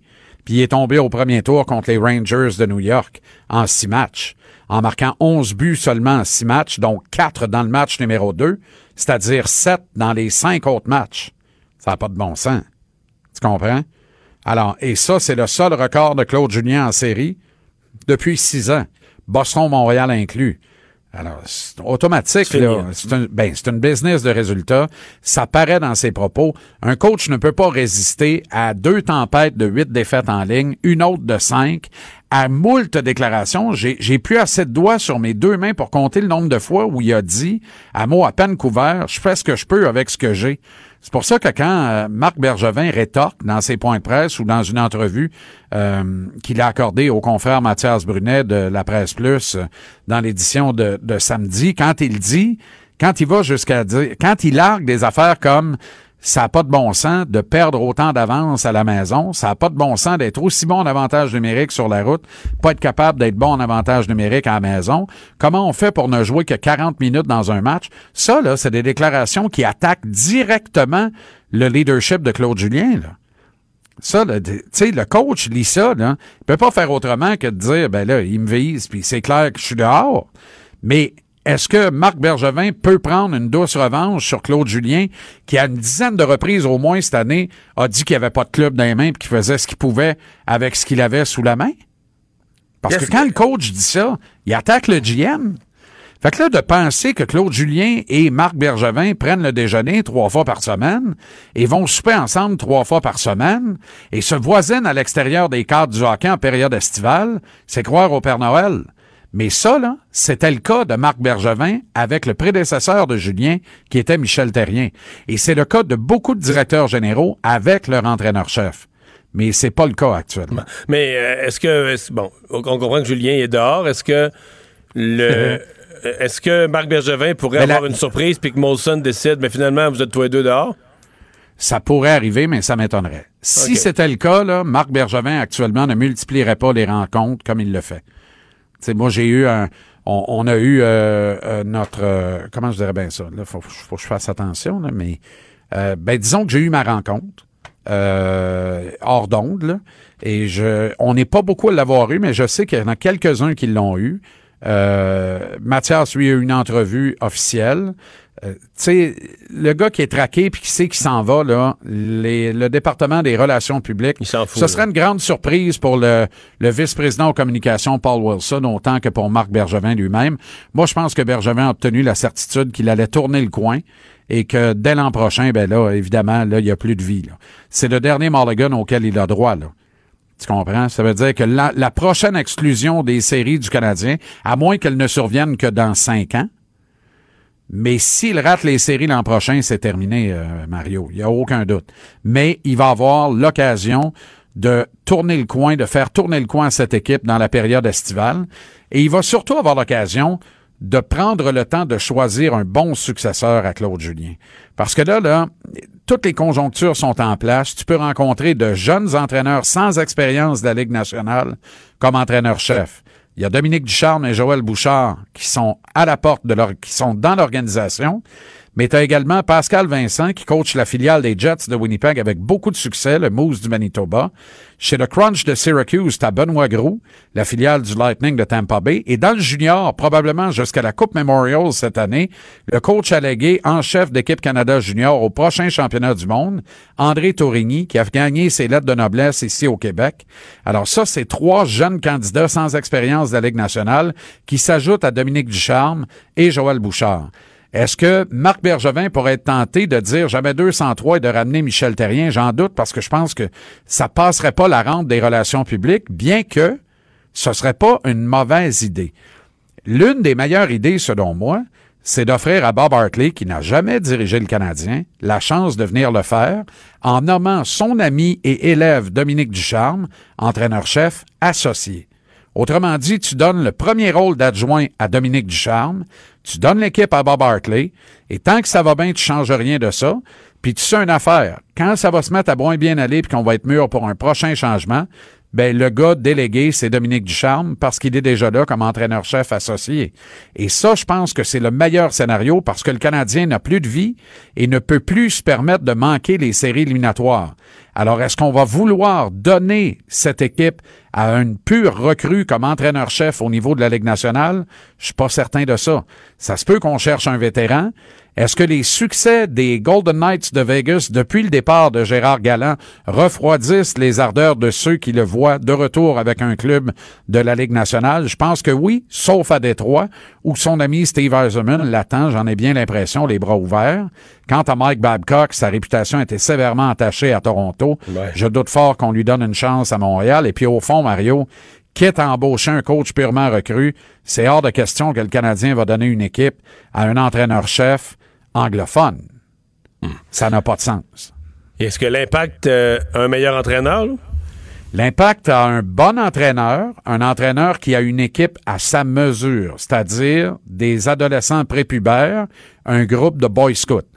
Je ne sais pas si les méthodes de Thierry Henry passeraient autant la rampe si un Nacho Piatti était encore ici. Autrement dit, je pense que le départ de Nacho sert très bien et la cause d'Olivier Renard, parce que ça lui donne de l'argent comme directeur sportif pour faire des acquisitions le moment venu, et la cause de Thierry Henry, parce que ça lui permet d'avoir l'ascendant total et complètement paternaliste et autoritaire euh, auprès de ces boy scouts qui l'écoutent au doigt et à l'œil parce qu'ils savent que nu-pied sur du synthétique, il est encore meilleur qu'eux autres, à 42 ans. Alors, ça, ça marche pour l'instant. Ça va-tu marcher dans des séries de défaites, entre autres avec les médias? T'as vu ce qui s'est passé dans le point de presse d'après-match, qui a été aussi fascinant que le match en tant que tel samedi après-midi à TVA Sport. La leçonnette, mon ami, aux membres des médias, mais sur un moyen temps. Les gens du beat ont intérêt à être prêts. Coach Henry guette, il veille, il dit les vraies affaires, il n'a pas peur de challenger les médias qui sont devant lui. On n'est pas dans la fausse modestie, dans les fausses politesses, comme on l'est avec Claude Julien chez le Canadien. Ça se passe autrement et ça mérite d'être vu. Mais ça va tenir la rampe à trois défaites de suite? Ben, dire de quoi? Ça va s'empoigner aux cheveux avant longtemps. Ça sent ça à plein nez. Alors, moi, je regarde ça aller, je trouve ça fascinant parce que je pense que Henry va réussir son mandat à la tête de l'impact, mais ça va durer combien de temps? Je suis pas certain qu'il va terminer l'actuelle saison. Ah non. Je suis à peu près convaincu qu'il sera pas de retour pour la suivante. Ben, c'est parce que s'il connaît du succès, il y a quelqu'un qui va paniquer en Europe. Il y a tellement de clubs en Europe. Il y a quelqu'un qui va paniquer, va dérouler le pont d'or, euh, et, euh, et euh, Thierry va partir. C'est ça son objectif. Thierry Henry n'est pas venu à Montréal pour faire carrière comme coach de l'Impact. On s'entend là-dessus. Il est venu se servir de l'Impact comme un tremplin pour retourner dans les plus hautes sphères, au plus haut niveau en Europe. Et les offres vont venir rapidement à mesure que les succès s'accumulent. Puis moi, je regarde aller cette équipe-là qui obéit au doigt puis à l'œil. Les succès vont s'accumuler. Ça a été excitant samedi, là. Et Mhm. tout, au- tout aussi excitant que le match, le point de presse. Je te le dis, personne ne veut manquer Thierry Henry en point de presse. Il y a, une aura autour de ce gars-là. Il y a un magnétisme, Mario. Moi, j'ai été assis avec lui une autre demi-heure le vendredi. C'est hallucinant. C'est hallucinant. C'est très, très difficile de ne pas être inconfortable sur son siège. On est sur nos aguets à tout moment parce qu'il challenge continuellement. Il rentre dans ta question par trois questions. Il offre des pistes de solutions. Il t'offre des choix de réponses. Puis quand tu te trompes, il te sourit en pleine face. C'est assez fameux. Assez fameux. C'est un jeu dangereux, là, mais je peux pas dire que c'est un jeu qui est inintéressant. C'est pas ennuyeux pour euh, ceux qui couvrent ça. Merci Jean-Charles. Salut, Mario. 17h, TVA Sport, JC. Le retour de Mario Dumont, l'analyste politique le plus connu au Québec. Cube Radio. Autrement dit. Alors Vincent, dans les nouvelles, euh, on a parlé en début d'émission du marché boursier qui avait fait un saut de 2,5 à 3 Euh, Il restait une heure à la journée. Le Dow Jones a explosé en fin de journée, rattrapé une partie de ce qu'il avait perdu la semaine dernière. Oui, euh, de retour de 5% en fait, donc monté quand même très un peu plus de 1000 points. euh, donc c'est plus la plus une hausse plus grande que la pire débâcle là, dans une journée, disons qu'on avait connue la semaine dernière. Je me souviens qu'on avait une chute historique là, de plus de 1200 points, presque 1200 points. Donc euh, c'est euh, c'est quand même positif. Est-ce est-ce- qu'est-ce qui a rassuré les marchés On s'entend, on en a parlé avec un invité tantôt. On s'attendait à des mouvements de, de Ben, la Fed. Tout le monde pense que les banques mondiales, les banques centrales, je veux dire, à travers le monde, vont agir. là. Et euh, mais au niveau du TSX au Canada, c'est c'est plus 1,8 Alors, ça a quand même Mais monté. il avait baissé doublé. moins abruptement aussi. Euh, absolument. Tu as raison. Donc, c'est quand même des nouvelles un peu plus euh, positives. Alors que, il faut dire que l'Agence de santé publique au euh, Canada vient fait un point de presse dans les dernières, euh, dans les dernières heures et est arrivé avec une information comme quoi on allait demander maintenant aux, euh, bon, aux gens qui reviennent de l'Iran euh, de s'isoler volontairement pendant une période de 14 jours. Alors, c'est ce qui vient d'être annoncé comme euh, manœuvre dans le but de se, de- de se protéger contre ce nouveau coronavirus. Alors, l'administratrice en chef de la santé publique euh, qui juge très préoccupant le nombre de cas euh, en Iran. Donc, euh, on demande aux gens de s'isoler pendant 14 jours. On recommande d'ailleurs aux Canadiens d'éviter tout séjour non essentiel en Iran.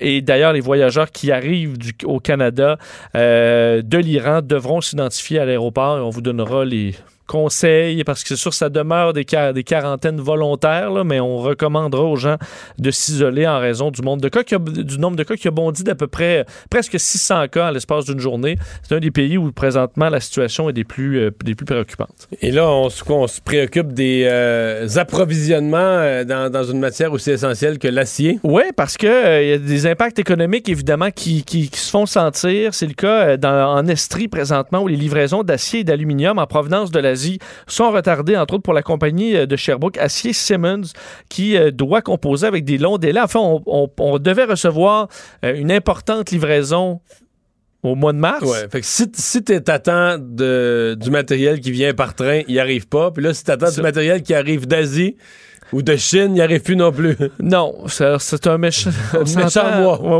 oui. Euh, donc, euh, en fait, la livraison était prévue au mois d'avril. C'est reporté en juillet. Alors, t'imagines la complexité. On dit là, si, là, on aura des réserves. Si jamais, par contre, en juillet, là, c'est repoussé, ben, il y aura de sérieux problèmes. Également, il faut dire que euh, en, Italie, l'Italie euh, est un pays, euh, un des plus grands fournisseurs d'acier d'armature. Évidemment, c'est un des pays qui est touché présentement. Alors, dans le monde de l'acier, on s'inquiète. D'ailleurs, je lisais également qu'il y a un certain retard, des fois, avec le, le coronavirus et son impact, entre autres avec les livraisons par, par bateau, parce que certains bateaux qui ne qui n'arrivent plus, ben, je veux dire, ça prend du temps, là, euh, ces livraisons. Alors, il y a des bateaux qui étaient partis avant que l'épidémie prenne son ampleur et qui arrivent encore, mais on aura euh, l'arrêt de ces navires-là euh, tôt ou tard. D'ailleurs, on apprenait qu'aux États-Unis, on est à six morts maintenant euh, dû au COVID-19. Euh, alors, une situation qui en inquiète plusieurs. Et on sait que Donald Trump s'est fait quand même critiquer pour avoir pris peut-être des menace-là à la légère. ouais, une des questions qui se posent aux États-Unis, c'est les rassemblements politiques. là. Si on interdit les rassemblements, les rallyes politiques aux États-Unis sont souvent le cas de certaines- des milliers de personnes.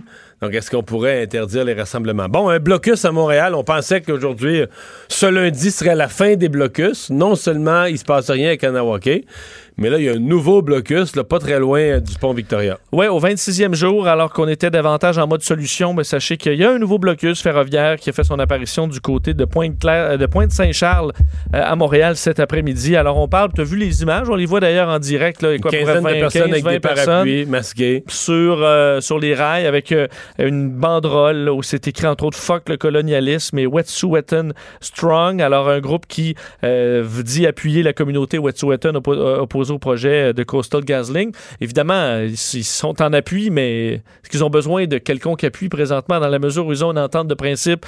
Euh, les chefs héréditaires Wet'suwet'en n'ont pas se poser la question?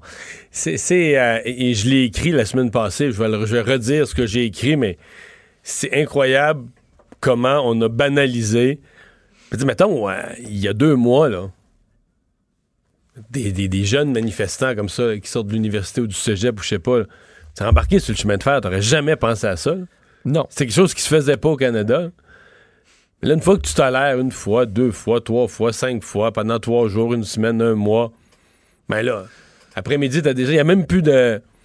Il y a une entente, t'es au lendemain d'une entente entre le gouvernement puis les chefs héréditaires Wet'suwet'en, puis t'as des gens qui embarquent sur la voie ferrée. Pe- Peut-être parce qu'ils n'ont pas écouté les nouvelles, ou en solidarité, on sait pas trop quoi. Ou parce que peut-être peut-être qu'ils se disent aussi là, que c'est peut-être la dernière chance. Disent, ouais, peut-être que quand tout va être, toutes les barricades, les autres vont être levées à Kanawake, puis tout ça, là, On nous- pourra plus. On pourra plus. Fait que si on veut jouer, si on veut jouer à ça, c'est aujourd'hui ou jamais. C'est vrai, parce qu'on espère que ça ne deviendra pas euh, Mais la là, façon de faire de toutes les causes. là. présentement, c'est un jeu, là. T'embarques sur la voie ferrée. Parce qu'on a effectivement, ça, ça ressort une vulnérabilité du transport ferroviaire. Mais euh, si c'est utilisé à toutes les sauces, parce qu'on voit quand même beaucoup de gens qui se trouvaient ça justifié là, d'avant, avant de Ah passer à des 30, manifestations 40, dans a- la il y a rue. 30 de la population, qui- 30 même des certains sondages de 30, il y avait un 38 de la population trouvait ça bien. Genre, depuis des années, les Autochtones. euh, Que ce soit pour n'importe quoi, mais dans ce cas-là, n'importe quelle cause, euh, mais fait votre affaire ou pas, ce serait justifié, mais j'espère que ça ne deviendra pas une mode. Bon, euh, sursis euh, obtenu pour le gouvernement, donc concernant la- l'aide médicale à mourir.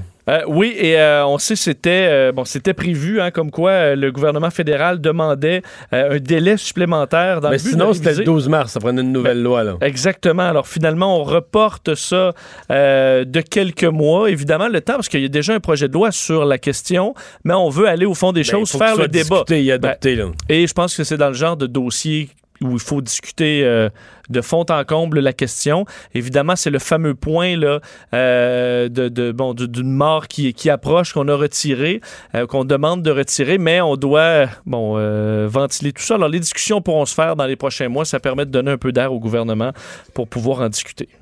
Tout à fait normal. Le, bon, le, le- problème du train, évidemment, sur le Mont-Royal, là, du tunnel sur le Mont-Royal qui va être fermé. Là, le gouvernement avait obtenu un sursis. En les gens du projet avaient obtenu un sursis. Euh, puis on, arrive à la fin du sursis, on arrive au moment où on va couper le service. Et l'impression qu'on a, c'est qu'il reste encore beaucoup de points d'interrogation pour les usagers quotidiens du transport en commun. Ben, c'est que c'est beau d'avoir un sursis là, pour quelque chose Il faut que tu fasses quelque problème. chose pendant ce temps-là. Mais le sursis est supposé te permettre de trouver des solutions alternatives, d'adoucir un peu l'impact. Mais euh, ce n'est pas ce qu'on a fait, du moins aux yeux de plusieurs utilisateurs de la ligne 2 Montagne qui se préparent donc à la fermeture du tunnel sous le Mont-Royal. Puis on sait que pour eux, ça a des conséquences majeures. Là, Mais faisant plus de train, là. plus de train. Euh, ça fait qu'ils doivent bon passer un, un peu de cocktail de transport qui les amènera euh, au travail en, en général là, plus de deux heures aller, deux heures retour. Alors c'est plus de quatre heures, là, quatre heures, quatre heures et demie euh, dans Ah, le mais il y a des transport en gens qui commun ont par lâché jour. leur emploi pour changer d'emploi. Il y a des gens qui vont déménager. Parce que c'est pendant deux ans, quelque chose comme ça? C'est ça. Alors, euh, c'est vraiment, euh, ça Pas- les inquiète vivable, beaucoup. Euh, de sorte que, euh, entre autres, sur, sur, sur nos ondes, aujourd'hui, Francis Miller du Comité des usagers du train de deux montagnes, je vous invite à réécouter cette entrevue-là ce matin avec notre collègue Benoît Dutrisac sur, euh, sur, l'application Cube Radio, mais dénonce le fait qu'il dit malheureusement, on est à un mois d'échéance et rien n'a été annoncé. Euh, on dirait qu'ils ont fait ça pour calmer le monde euh, seulement, seulement entretenir l'espoir. Euh, on sait qu'à compter du 30 mars, donc la fermeture du tunnel sous le Mont-Royal va provoquer l'arrêt du service de la ligne de train de banlieue de Montagne, forcer les usagers à débarquer à la gare Bois-Franc, vont prendre un autobus jusqu'au métro Côte-Vertu, vont prendre la station la plus, près de leur lieu, lieu de travail par la suite. Euh, le comité des usagers qui euh, dénonce aussi le manque de réponse là, du gouvernement, entre autres de Benoît Charette. Ouais. Mais moi, mon impression, c'est que le report, là, c'est qu'ils s'attendent qu'il va y avoir des gens qui vont faire le pied de grue sur le trottoir ou sur des quais, où ils n'auront pas de service. L'autobus, on le sait, c'est- c'est en retard. Et ils se sont dit que quand la caméra d'LCN ou peu importe de Radio-Canada, à l'arrivée à des gens comme ça, à moins 24, là, oui. un matin là, qui fait moins, un ressenti de moins 35, là, euh, les gens allaient être de très, très, très mauvaise humeur, gelés. ça- Alors, il reste que, après le 30 mars, il fait plus si froid, là, tu sais. Si t'es pris à faire le pied de grue, à attendre longtemps. euh, C'est le printemps. ben, c'est une coche moins. C'est comme une coche moins pire. Je pense que c'est plus ça que le fait de trouver des véritables solutions ou alternatives supplémentaires. là. Parce qu'ils ne semblent pas en avoir. Parce qu'ils semblent pas en avoir, ils vont être au même point qu'ils auraient été. Là, il y aura une rencontre le 11 mars prochain entre le gouvernement et le comité afin de relancer certaines discussions. Alors, est-ce qu'on pourra arriver à un meilleur plan? On verra. Autre retrait dans la course des, à l'investiture démocrate.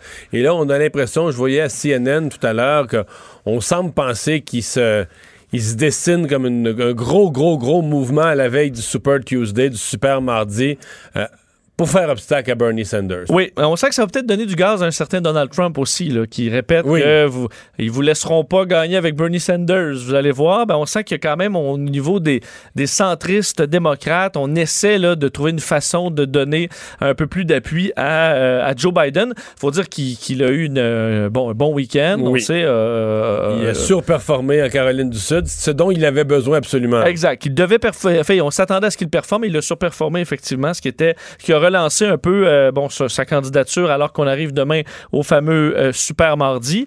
Et, donc, euh, Pete Buttigieg a retiré sa candidature hier, euh, on le sait. Et là, c'est Amy Klobuchar qui met un terme à sa campagne, va appuyer, et ce sera confirmé ce soir, là, mais entre autres le Washington Post, plusieurs médias qui affirmaient qu'elle allait participer ce soir à un rassemblement à Dallas de Joe Biden et allait officiellement accorder son appui à Joe Biden. Pete Buttigieg aussi le ferait probablement pas dans l'événement, mais c'est ce qu'on comprend selon Reuters, qui va appuyer également euh, Joe Biden. On s'entend que les deux ont prob- probablement été con- convaincus qu'on ne devait pas diviser le vote alors qu'on arrive au super mardi. Évidemment, le vote euh, davantage de centre, alors que Bernie Sanders a pris énormément d'avance, du moins a pris beaucoup d'avance dans certains sondages. Euh, Amy Klobuchar, faut dire, était pas la la favorite. Pendant une grande partie de cette, cette course-là, mais c'était une candidature intéressante dans la mesure où elle était du, elle est du Midwest américain, donc un, un terreau fertile à Donald Trump où on aurait pu aller gagner certains, certains votes intéressants pour les démocrates. Euh, Un peu plus jeune quand même que Joe Biden et euh, Bernie Sanders. Effectivement, et euh, mais ça n'a pas levé vraiment sa campagne, alors elle, elle quitte. Mais elle était moins ça- connue au départ aussi. là. C'est vrai. C'est vrai. Euh, comme Pete Buttigieg aussi, je pense que il a, il a bien paru, s'est fait connaître. Euh, je pense que son discours hier était. Je voyais certains analystes, entre autres euh, notre analyste Luc La Liberté, qui disait C'est probablement son meilleur discours, c'est son discours quand il quitte. Là. Il aurait peut-être dû en faire avant parce qu'on l'accusait des fois de manquer un peu de substance ou d'être de ne pas toujours répondre aux questions. Mais il s'est fait connaître. Je pense qu'il a bien, euh, il a bien performé. Il sera de retour. À mon avis, c'est pour ça qu'il s'est retiré. Oui. Lui, il part, euh, il part sur une bonne note quand même. Là. Oui, oui. En Iowa, il a étonné, il a surpris positivement. euh, Mais s'accrocher lui aurait peut-être nuit pour le futur en disant ben là, Pete, tu, tu vas, tu vas, tu nuis euh, beaucoup de gens qui veulent plein Joe de monde Biden. de l'establishment du parti à dos. Exact. Alors là, ils vont dire, euh, quand c'était le temps, il, c'est un bon soldat, puis quand c'était le temps, il s'est rallié. Puis... Il a 38 ans, là. D'ailleurs, il est seulement trois, c'est toi, c'est trois ans de plus que l'âge minimum pour être euh, président. Alors, euh, il, a- il aura de l'avenir. Euh, Facebook serait trop puissant selon plusieurs Américains. Oui, un sondage intéressant du site euh, spécialisé en technologie de Verge, qui est d'ailleurs une très bonne source dans la, dans la matière, et qui euh, arrive à la conclusion que 7 Américains sur 10 estiment que Facebook a désormais trop de pouvoir, selon donc ce sondage. Énorme scepticisme du, du public face à ce réseau social, évidemment, géant. Euh, 41 seulement des sondés disent faire suffisamment confiance à Facebook pour y partager des informations. Alors, évidemment, c'est peut-être c'était peut-être pas ça au début de Facebook où on en racontait plus qu'on en raconte aujourd'hui. On est un peu plus méfiant.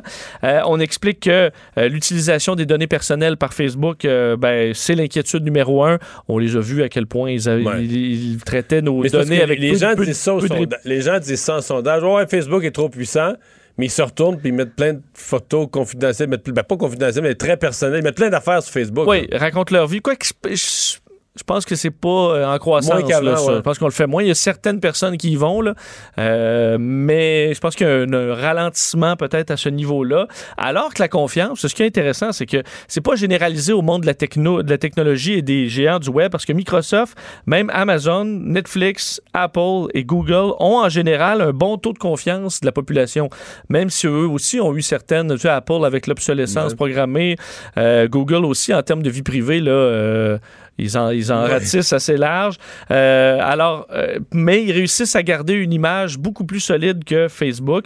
Par contre, une grande partie, enfin, une immense majorité des personnes interrogées disent qu'elles seraient déçues si les entreprises disparaissaient. Euh, même si une grande partie du moins souhaite qu'il y ait un démantèlement, là, ce qu'on jase de plus en plus pour certaines grandes entreprises comme Google, dire est-ce qu'on devrait les démanteler pour les reformer en plusieurs plus petites compagnies, parce qu'Alphabet, évidemment, qui possède Google, euh, devient à un moment donné quasiment trop gros. Alors, euh, donc, statistique quand même intéressante. Je pense qu'ils ont du travail à faire, Facebook, pour regagner le cœur de certaines personnes. Le retour de Mario Dumont. Parce qu'il ne prend rien à la légère. Il ne pèse jamais ses mots. Cube Radio. Le buzz de Vincent Dessureau. Alors, Vincent, dans ton boss d'aujourd'hui, tu nous parles de l'avis des parents sur la semaine de relâche. Mais quoi, l'avis des parents? Tout le monde aime ça, la semaine de relâche? Ben, ça a l'air que non. Ah! Ça, ça a l'air que non, parce que quand même... le- Passer du temps avec ses enfants. Euh, ben, il y a quand même une grande partie là, qui, qui aime ça. D'ailleurs, je vais y arriver dans quelques instants, mais quand même, un, plus du tiers des parents d'enfants du primaire et du secondaire jugent que la semaine de relâche est une source de tracas. Euh, c'est ça que si les parents sont pas en vacances, peut-être des petits, euh, là, c'est une c'est plus compliqué. Euh, sondage mené par Léger pour euh, le réseau pour un Québec famille. Euh, donc, 36% des parents ne voient pas cette semaine-là d'un bon œil. Et là, et la proportion monte à 56% chez les parents qui, qui ont de 18 à 34 ans. là. Alors, les plus jeunes parents, la semaine de relâche devient synonyme de stress pour un certain nombre de parents, surtout ceux qui ont des enfants très jeunes et qui sont en, et des parents qui sont en début de carrière. là. Alors, c'est cette c'est ces deux points-là ensemble. là. T'es, Ouais. jeune, t'as une nouvelle carrière, t'as pas encore énormément de congés, et ton enfant, ben lui, il a besoin, il peut pas se garder lui-même, évidemment, à la maison. Alors, c'est la situation la plus difficile. Heureusement, euh, 64% des parents estiment que c'est une semaine qui permet de passer du temps de qualité. Voilà. Hein, ça, c'est important, le temps de qualité. Et euh, on se réjouit du côté du RQPF que les, euh, de plus en plus d'entreprises accordent des congés euh, pendant la semaine de relâche. D'ailleurs, on dit les trois quarts des parents sondés ont dit que c'était le cas. Là, étaient capables de prendre congé au besoin ou prenaient un congé là. Évidemment, pas tout- souvent pas Mais ça, dépend du travail, mais il y a bien des gens qui ont, qui ont un nombre fixe, c'est prévu. Un nombre fixe de semaines de vacances. Si tu prends la relâche, tu raccourcis tes vacances d'été. si tu T'as pas toujours le goût de sacrifier trois jours là. puis Tu te dis, il reste- il va me rester quoi, une semaine et demie en juillet? Mais Ça ça. peut faire mal. C'est pour ça que c'est- des choix. Les gens qui ont beaucoup de vacances, bon, on peut- tu peux jouer plus avec tes semaines. là. Et euh, ce qui est intéressant, c'est que on dit que le virage va s'accélérer en raison de la pénurie de main-d'œuvre. là. Fait que de plus en plus, il faut être flexible sur les horaires, faut euh, donner dans certains cas un peu plus de vacances parce qu'on a besoin d'attirer des gens. Puis tu dis dans certains T'es mieux, domaines. de, t'es mieux de le perdre pour une semaine que de le perdre tout court. Exactement. Bon, c'est en restauration, entre autres, font des pieds et des mains pour essayer d'accommoder les, euh, les gens parce que sinon, ils vont les perdre. Donc, 27 des parents sont, seront en congé pendant toute la semaine de relâche, 21 au moins de journée et le reste vont travailler comme d'habitude. La NASA embauche? Oui, pas au Canada par contre. Évidemment, c'est l'Agence Ah. spatiale canadienne. Alors, ce sera pas pour nous, mais sachez qu'il y a une frénésie parce que la NASA a recommencé euh, sa période de recrutement. En fait, à partir d'aujourd'hui jusqu'au 31 mars, euh, le poste, les postes d'astronautes sont euh, ouverts à la NASA. Donc, pour une nouvelle équipe d'astronautes. C'est sûr que c'est une septième année, une bédaine, puis que t'aimes pas lire. Ben, c'est, c'est ça, ça marchera pas. Ça marchera pas. D'ailleurs, les gens qui vont appliquer aujourd'hui vont peut-être se rendre sur Mars. là. Euh, alors, c'est quand même intéressant, mais vous dire que la dernière fois qu'ils ont euh, ouvert euh, les, donc, les, les postes, c'était en 2015. 18 000 personnes avaient appliqué. Ah oui. C'est tout du monde qui ont deux bacs puis Ben, une en fait, le minimum requis, c'est un diplôme avancé dans ce qu'on appelle le STEM, donc sciences, technologie, génie ou mathématiques. Donc, c'est pas un diplôme avancé. Là. Donc, pas juste un bac, juste au un moins bac. une maîtrise. Maîtrise doctorat, probablement en pas mal plus doctorat. Et, ou 1000 heures de, de jet. Donc, si t'es pilote de jet, ça, ça vaut quelque chose. Oui, si tu peux, tu peux- tu peux te sauver. Mais qui est pilote de jet? Juste des militaires? C'est juste des militaires. ouais. Parce que t'as pas de pilote de jet. euh, Ben, euh, non, c'est ça. Et on s'entend, c'est des jets militaires, pas un jet, euh, pas un avion de ligne. là.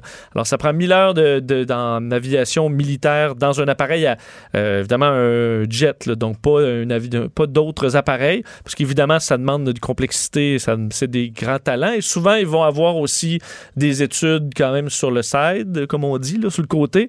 Et, euh, et ça, en général, ça suffira pas, là, parce qu'il vous faudra plein, plein, plein d'autres choses, ouais, parce qu'on va prendre les meilleurs. plusieurs langues. Euh, D'ailleurs, je lisais un petit peu les, demandes ou ce que ça implique.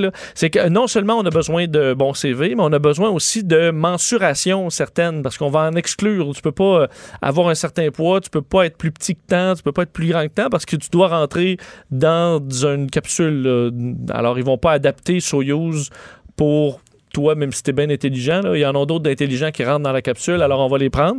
Euh, également, donc, et lorsque tout ça va être, va être fait, parce qu'on n'a pas besoin uniquement de gens qui sont bons sur le- leur CV, là, on explique qu'on doit aussi être euh, gentil, extraverti d'une certaine façon, émotionnellement et psychologiquement stable. Ça, oui. Euh, mais aussi émotionnellement et psychologiquement stable dans des situations de très grande pression. Alors ça aussi. Être très... Ça peut-être que Mario, tu te débarques, là, tu me diras, mais être très à l'aise à, à vivre à plusieurs dans une toute petite pièce. Ouais. OK? Euh, Plus rough, ça. donc, pas pogner les nerfs, évidemment, être calme, euh, euh, serein avec les autres personnes, même dans les erreurs, être confortable d'être constamment scruté par des superviseurs et critiqué par des superviseurs sans arrêt pendant des années. Euh, évidemment, fluent dans plusieurs langues. C'est Ce serait plus court qu'ils disent qu'il faut être parfait. Ben, parce qu'entre autres, dans le parfait aussi, parce qu'on doit être un citoyen modèle, euh, on doit euh, pouvoir être autant à l'aise à parler avec des, jeunes de la maternelle que des professeurs euh, universitaires.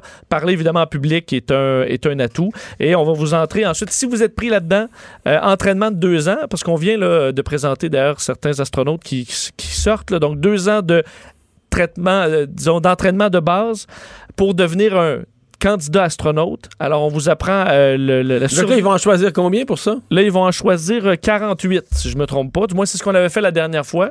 Et là, ceux-là vont passer un test de deux ans avec des entraînements militaires de survie dans l'eau, certification en plongée sous-marine, en, euh, en nage également.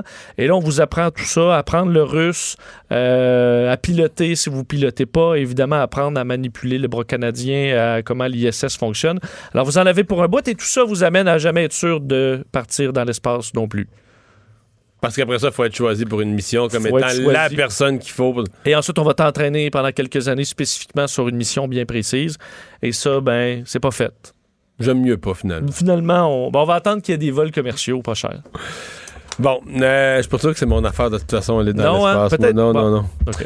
Euh, Une course de transport de conjointes. Oui, je termine là-dessus parce qu'en fin de semaine, euh, je sais pas si tu as vu les images, avait lieu euh, le grand championnat de transport de conjointes euh, en, C'est quoi transport de conjointes? à Dorking. En, en- ben, c'est que tu, tu cours en transportant ta conjointe. OK. sur les épaules ou généralement c'est à, à l'envers, un peu comme un genre de sac à dos, mais à- que tu porterais devant toi. Pour combien de kilomètres? Ben, c'est 380 mètres. Mais c'est une course de vitesse, là. Je comprends. On s'entend. Euh, ça peut être le conjoint qui est transporté aussi, mais cette année, Il n'y en avait pas. Il n'y en avait pas. Euh, c'est une tradition qui remonterait à, euh, au temps des Vikings et qu'on utilise encore aujourd'hui. Euh, il y a quelques prix. En fait, tu gagnes un tonneau de bière si tu, euh, tu es le plus rapide. Si tu transportes la plus lourde, c'est un livre de saucisse. C'est un beau prix. C'est un beau prix. Et la Ça personne... vaut quoi une livre de saucisse? Ça vaut à peu près 5, 4 piastres, 5 piastres? Ouais, ben, À moins que c'est de la vraie bonne saucisse, Ben, je pense que c'est de la 8 bonne. piastres. Je pense que c'est de la bonne. 8 piastres, OK. OK, 8 piastres. Et euh, tu gagnes ta place, pas pour le, pour le gagnant, euh, au championnat mondial de transport de conjointes, en Finlande. Euh, ça a lieu au mois de juillet. Et ça, donc, c'est le championnat du monde. Et euh, à ce moment-là, tu gagnes le poids de ta femme en bière. Alors, c'est En ça. litre ou en... Ben, en litre ou en, quoi- en, en kilos, là, en. Donc, le poids de ta femme en bière, euh, c'est le prix. Donc, évidemment, il y a un jeu parce que Mais soit- c'est où que ça avait lieu en fin de semaine? Là, c'est à Dor- euh, c'est Dorking à Surrey en Angleterre. Au Royaume-Uni, OK. Et la fin et se retrouvera en, fin- en Finlande en- au mois de juillet pour les meilleurs au monde. Et là, c'est que ça dépend. Si tu veux gagner plus de bière, tu dois y aller plus lourd, mais tu as moins de chances de gagner. De gagner sa vitesse. Alors, c'est, tu dois trouver le juste milieu et la femme doit peser, ben, la femme ou le monsieur là, ben, doit peser au minimum 110 livres. C'est euh, la règle. Sinon, du- ça se qualifie pas. Sinon, ça se qualifie pas. C'est tout télévisé? Euh, ben, j'ai vu, ben, c'est filmé. En tout cas, c'est pas en direct. Peut-être le championnat du monde euh, en Finlande, mais tu écoutes, je sais pas si ça a sa place de nos jours. là. À mon avis, c'est, on verra plus ça dans quelques années le transport de conjointes. Mais tout le monde avait l'air d'avoir du gros, du gros fun là, dans Ouais. ce que j'ai vu, Ben, incluant les conjointes. Je veux dire, si c'est équitable, c'est pas... si la, la- la femme peut transporter le conjoint, Absolument. tout est équitable, tout est Il- parfait. là. On fera pas rire de lui, on le souhaite. Le retour de Mario Dumont. Joignez-vous à la discussion. Appelez ou textez 187 Cube Radio. 1877 827 2346. Chronique politique avec euh, Gilles Barry. Bonjour Gilles. Salut Mario, ça va bien? Oui, ça va bien. Euh, tu trouves que la crise des, des blocus ferroviaires nous montre la vulnérabilité du Canada? Oui, cette crise envoie un signal très clair, Mario, à tous les citoyens d'un bout à l'autre du pays. Quand ça ne fait pas votre affaire, bloquer et occuper une route, un pont, une ferme, un restaurant, un chemin de fer, de façon totalement illégale et le gouvernement pliera facilement les genoux. Alors, comment faire maintenant, Mario, un investissement euh, dans un pays comme le Canada si des décisions légitimes euh, qui ont été prises par des autorités reconnues sont balayées du revers de la main. Ici, je parle du risque politique, parce qu'un investisseur, quand ça regarde un environnement, avant de regarder l'environnement économique et fiscal, il regarde, y a-t-il une stabilité politique dans ce pays-là? Alors, la question du gazoduc en Colombie-Britannique, euh, de Coastal GasLink, euh, où, euh, qui touche à peu près 3000 habitants, euh, en passant 3000 habitants, Mario, c'est un petit peu plus gros que Lorrainville au Témiscamingue que tu connais bien, puis un petit peu plus, un petit peu plus petit que Ville-Marie. Alors, euh, ces communautés-là, en passant, il y a eu un référendum. Un référendum qui a reçu 80% d'appui en faveur du projet. Moi, je parle ici de déficit démocratique parce qu'il y a cinq conseils de bande sur six qui ont voté pour et l'autre qui était contre, la ligne ne passait pas chez eux. Alors, euh, ça nous pose des questions. Alors, il y a un chef héréditaire qui était contre, il y a cinq chefs élus avec derrière eux 80% de leurs commettants euh, qui avaient appuyé le projet par, euh, par le référendum. C'est un peu ce qui s'est passé avec la paix des Braves au Québec en, en 2001. Il y a eu un référendum dans les communautés CRI. Le référendum a passé, puis le projet a débloqué, puis on est même rendu à la phase 2 euh, de la paix des Braves. Alors, toute cette crise, Mario, envoie y promener les fondements de notre système. Elle ébranle le socle, la loi, l'ordre et la démocratie et démontre que, dans le fond, on n'a pas beaucoup de lois pas beaucoup d'ordre et peu de démocratie. Alors, je vais poser des questions. Pourquoi un blocus à Saint-Lambert où les écolos s'étaient donné rendez-vous pour s'emparer de la question autochtone pour faire avancer leur intérêt? Pourquoi le gouvernement Trudeau a-t-il autant tardé pour agir? Comment 3000 habitants peuvent-ils fragiliser la stabilité sociale et économique d'un pays comme le Canada qui fait partie du G7? Et ma question importante, Mario, pourquoi les investisseurs aujourd'hui qui connaissent les règles du jeu politique canadienne décideraient d'investir dans cette, par l'entremise de centaines de millions et de milliards de dollars dans des projets quelconques aussi Mais c'est parce que investir dans un, ouais, investir dans un projet, c'est à partir du moment où je te dis, euh, je te dis, Gilles, tu viens investir dans mon village, là. Mais que toi, tu découvres que dans mon village, là, si aux trois quarts de ton projet, tu as dépensé de l'argent, tu as fait creuser un salage, tu as fait construire un chemin, puis tout à coup, il y a un opposant. Puis là, l'opposant, il se met de travers dans le chemin, puis il empêche le projet. Puis, tu vas dire, euh, mais là, moi, euh, j'investis plus, là. Mais là, c'est un peu ça, le Canada. C'est-à-dire que les investisseurs se disent, même, même si j'ai l'appui des gouvernements, j'ai l'appui des autorités, j'ai l'appui. dire, s'il y a une poignée, de, gens, une poignée de gens, 10, 15 personnes revirent compte sur 38 millions, le projet arrête. Je veux dire, comment tu peux avoir confiance? Pour faire du pouce un peu sur ce que tu viens de dire, tout ça, Mario, va réveiller et agiter les activités. Alors, quand le vieux chêne tombe, tout le monde se fait bûcheron. Alors là, les gens, on a vu ce qui s'est passé à Pointe-Saint-Charles l'après-midi. Et là, ça va donner naissance à toutes sortes de, petites games, toutes sortes de petits, de petites, de petites motivations politiques, idéologiques, ici et là à travers le pays. Donc, quand tu n'es pas d'accord, on bloque. Alors, ça m'amène aussi au point central parce que ça rend du monde extrêmement nerveux. Euh, Kanawaki, euh, sous territoire Mohawk. Alors, euh, le problème n'est pas réglé. On va faire quoi? Euh, Qu'est-ce qu'on va faire avec le pont? Le pont Merci, ça a toujours été, depuis la crise d'Oka, une épée d'Amoclès euh, sur la tête de tous les citoyens qui doivent emprunter le pont à tous les jours. Alors, que va faire le gouvernement pour mettre fin à cette incertitude, cette inquiétude, puis quelquefois une mascarade? Alors, euh, est-ce qu'à toutes les fois qu'il va y avoir une crisette, il va y avoir un blocage, un blocus? Et ça m'amène plus loin, Mario. Moi, je, considère qu'avec ce qui s'est passé, le projet de GNL au Québec est mort. Les conseils d'administration, les investisseurs, ils regardent ça. Moi, je fais mon travail, Mario, depuis 18 ans pour conseiller les entreprises sur les risques qu'ils peuvent avoir quand ils, quand ils décident d'entrer dans un pays étranger. La question numéro un, c'est toujours le risque politique.